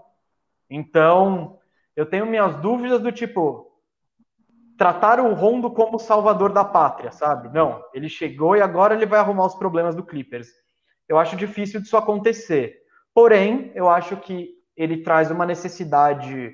É, ele tenta atacar uma necessidade que o Clippers tem, que é de um armador mesmo, de um general de quadra, é alguém que faz, que envolva o time. Então, nesse aspecto, por ser uma aposta válida que não custou muita coisa, vai, eu vou dar 7 pro, 7 pro Clippers. Impacto na liga 6, porque eu acho que o Rondo. A, a tentativa é que seja um grande impacto, mas eu não sei se vai ter esse impacto todo. E o Hawks, cara, o Hawks, ele, ele gastou dinheiro no Rondo simplesmente por gastar. E eu acho que eles imaginavam pegar algo melhor pro, quando, quando assinou com o Rondo. Então vou dar uma nota é. 5 para eles, vai. Porque também o Lou Williams lá não, não me anima muito. Tem mais duas trocas grandes para a gente repassar aqui que eu acho que vale a pena. Vamos passar nisso antes de estourar as nossas três horas. O Oladipo, então, Olamito em Miami. É, o Miami deu Avery Bradley e Kelly Olynyk e pegou o Oladipo, que estava baratinho em liquidação lá em Houston. É, você comenta, que eu já comentei a passada por mais tempo, por favor, comente essa. Vamos lá. Gostei muito pelo lado do Miami. O Miami já era especulado como um destino do Oladipo, inclusive na temporada que vem. Quando o Oladipo vai ser um agente livre, então ele tem contrato só até o fim desse ano. Eu gosto que o Miami deu muito pouca coisa, deu o Chris Silva também. Eu acho que esse é o principal asset nessa troca, não foi? Ou o Chris Silva foi em outro? Foi Chris... Ah, não, o Chris Silva foi pro, pro Kings. Então não. Então não deu, não deu rigorosamente nada para fazer, o, é, fazer o, o test drive no Oladipo. Então, que legal, assim, tipo, põe ele, vê se ele encaixa. Encaixou, que ótimo. A gente dá um salário grande para ele porque ele quer ficar aqui. Uh, putz, não. Que horrível. Legal, você está livre disso. É melhor do que no ano que vem você já oferece aquele contrato de três anos por 100 milhões para o Ladipo e depois e depois quebram a cara. Então, é, deixa, eu, deixa eu ver a mensagem da Natan O Mês e Firu foram duas picks segundo round, round junto com o Lu pelo Rondo. Avisa aí. Então acabou de subir, acabou de subir a nota do Atlanta, tá? Então.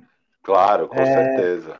Então acabou de subir. É, falando Atlanta, eu vou dar um 8 agora e eu vou diminuir a nota do, do Clippers para 7 e aumentei a do Atlanta para 8. Pode Você aumenta um para baixar um para mim. É, sobe um do sobe um do Atlanta e tira um do Clippers. Pronto. O... Depois até eu tô curioso com o resultado dessa tabela, porque nem eu lembro das notas que eu dei. Daí depois eu vou ver se eu concordo. É, vai ser legal. Vai ser legal. Quem, Aí... se, se, você ainda não é um bandejeiro, vire bandejeiro, você vai ter acesso a essa nossa planilhona aqui. Vai ser Poder... monstra. Grande trabalho do Firu Planilheiro. É. E, e, cara, então, pro Miami, uh, por esse test drive eu vou dar nota 8. Impacto, eu vou dar nota eu vou dar nota 8, vai. Talvez o Miami consiga, talvez se encaixar e o Oladipo, e se o Oladipo voltar a jogar num bom nível, que inclusive ele chegou a mostrar em alguns momentos dessa temporada.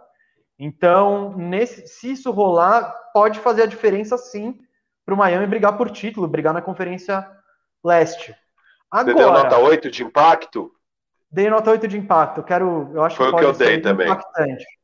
E agora, Estamos o Houston, posso dar nota 1 para o Houston? É a minha a nota. nota não é para não é para agora, é pela troca do Oladipo pelo Caris Lavert. Se eles não fazem Sim. isso e estão com o Caris Lavert no elenco, é um cara que no mínimo no mínimo tem só tem mais dois anos de contrato. O Oladipo, quem estiver contratando ele agora, está fazendo um aluguel de seis meses. Então, por ter feito essa troca idiota lá atrás e ter se colocado nessa posição de um time em tank que precisa trocar o Oladipo em qualquer maneira, eles tiraram o pior valor possível dos assets que eles tinham. Então, Houston está de parabéns, a pior nota do dia foi para essa troca. Por causa do que eles construíram lá atrás. Boa. E é do isso, lado do né? Miami, qual nota? Do lado do Miami, é Avery Brad.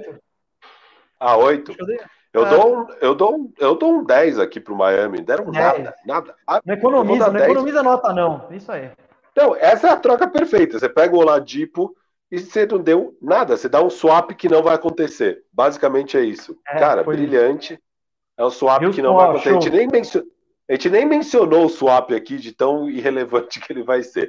A outra grande troca, ainda tem aquela do Marcus Chris, que eu vou passar batido por enquanto pelo tempo, mas J.J. Redick e Nicolo Melli foram para Dallas pelo James Johnson e Wundo e um segundo round.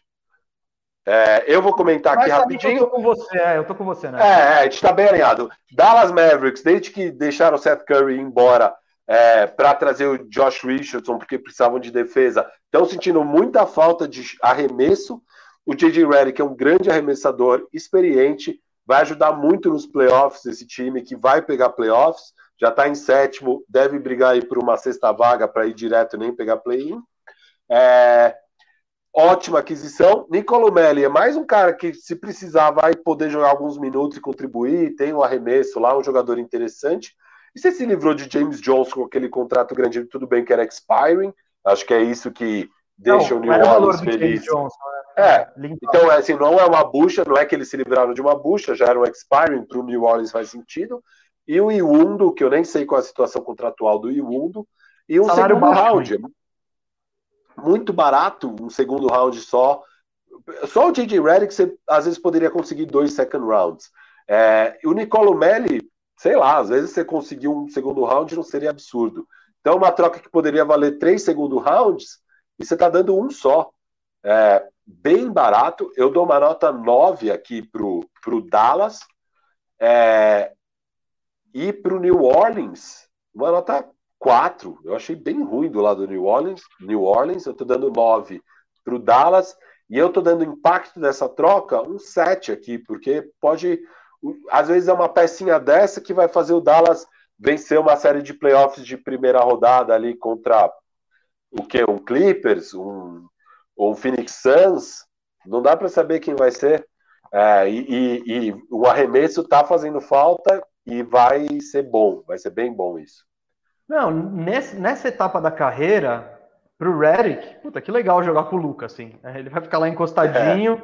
Então, nisso, na defesa, o Redick não é o mesmo cara fisicamente, ele nunca foi nenhum craque defensivo, ele tá cada vez menos tal. Mas é isso, pelo preço, né? Pelo que deu, pelo que ofereceu, putz, tá ótimo.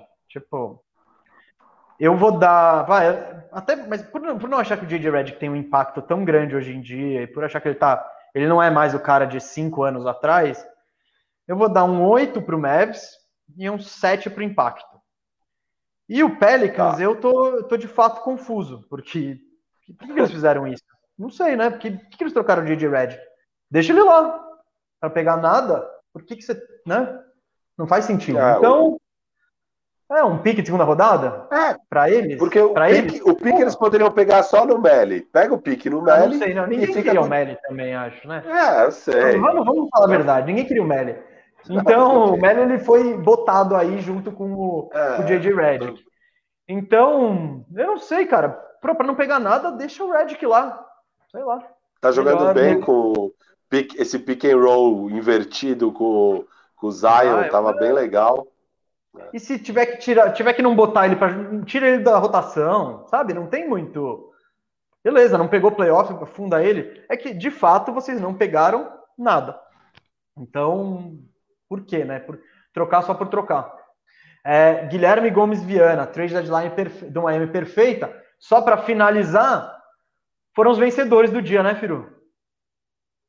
Foram, com certeza. Foram quem, grandes quem tá vencedores. Quem está nesse time de vencedores? É o Miami, o Denver, que eu gostei muito do, do Aaron Gordon. Eu acho que esses são os dois maiores vencedores do dia, viu? E o Chicago? O Chicago pegou o Vult sem dar muita coisa, né? O Chicago voltando a ter alguma aspiração na temporada. Eu vou botar esses três aí, Firu. Assim, sem pensar muito na lata, Miami, Denver e Chicago como os vencedores de hoje.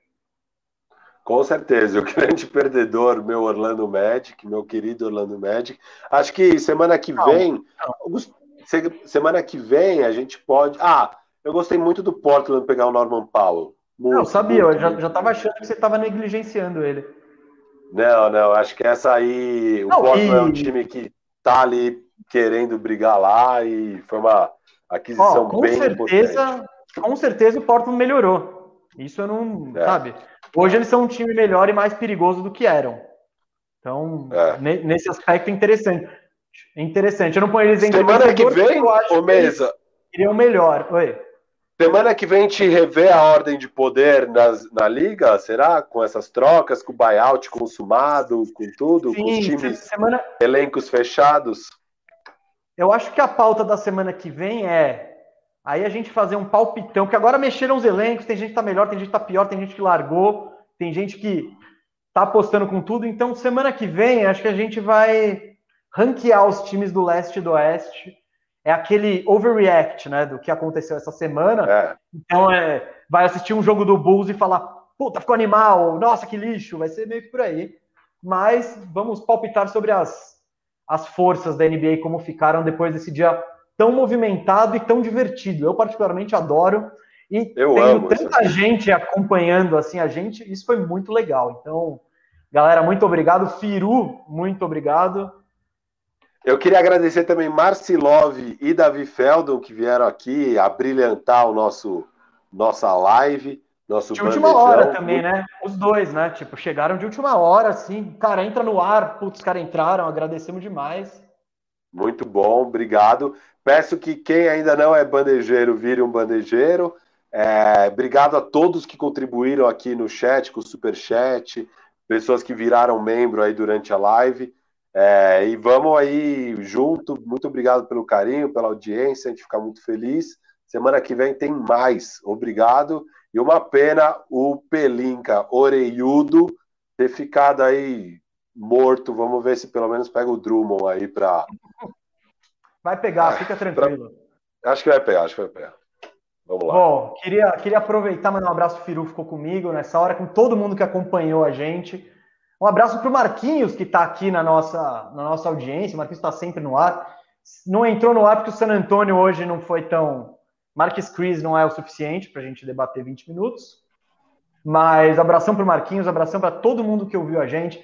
Abração para o Marcílio, para o Davi, para o Cascão, que hoje ele foi pautando a gente. O Cascão foi bem hoje. Foi bom trabalho, hein, Cascão? Aqui. Não, acima da média. Eu estava esperando menos. Então, muito bem, Cascão. Está de parabéns aí.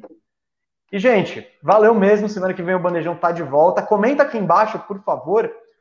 Quem que você achou que venceu o trade deadline? Melhor negócio, pior negócio? E segue a gente, segue a gente aí nas redes sociais. Isso que, que eu ia falar. Tá trocando ideia. Siga a gente. Estão cada vez mais ativos. E é. o Firu, arroba ah, é. E o Lucas de Assis, Luca de Assis, que é o mesmo nome do sobrinho do Firu.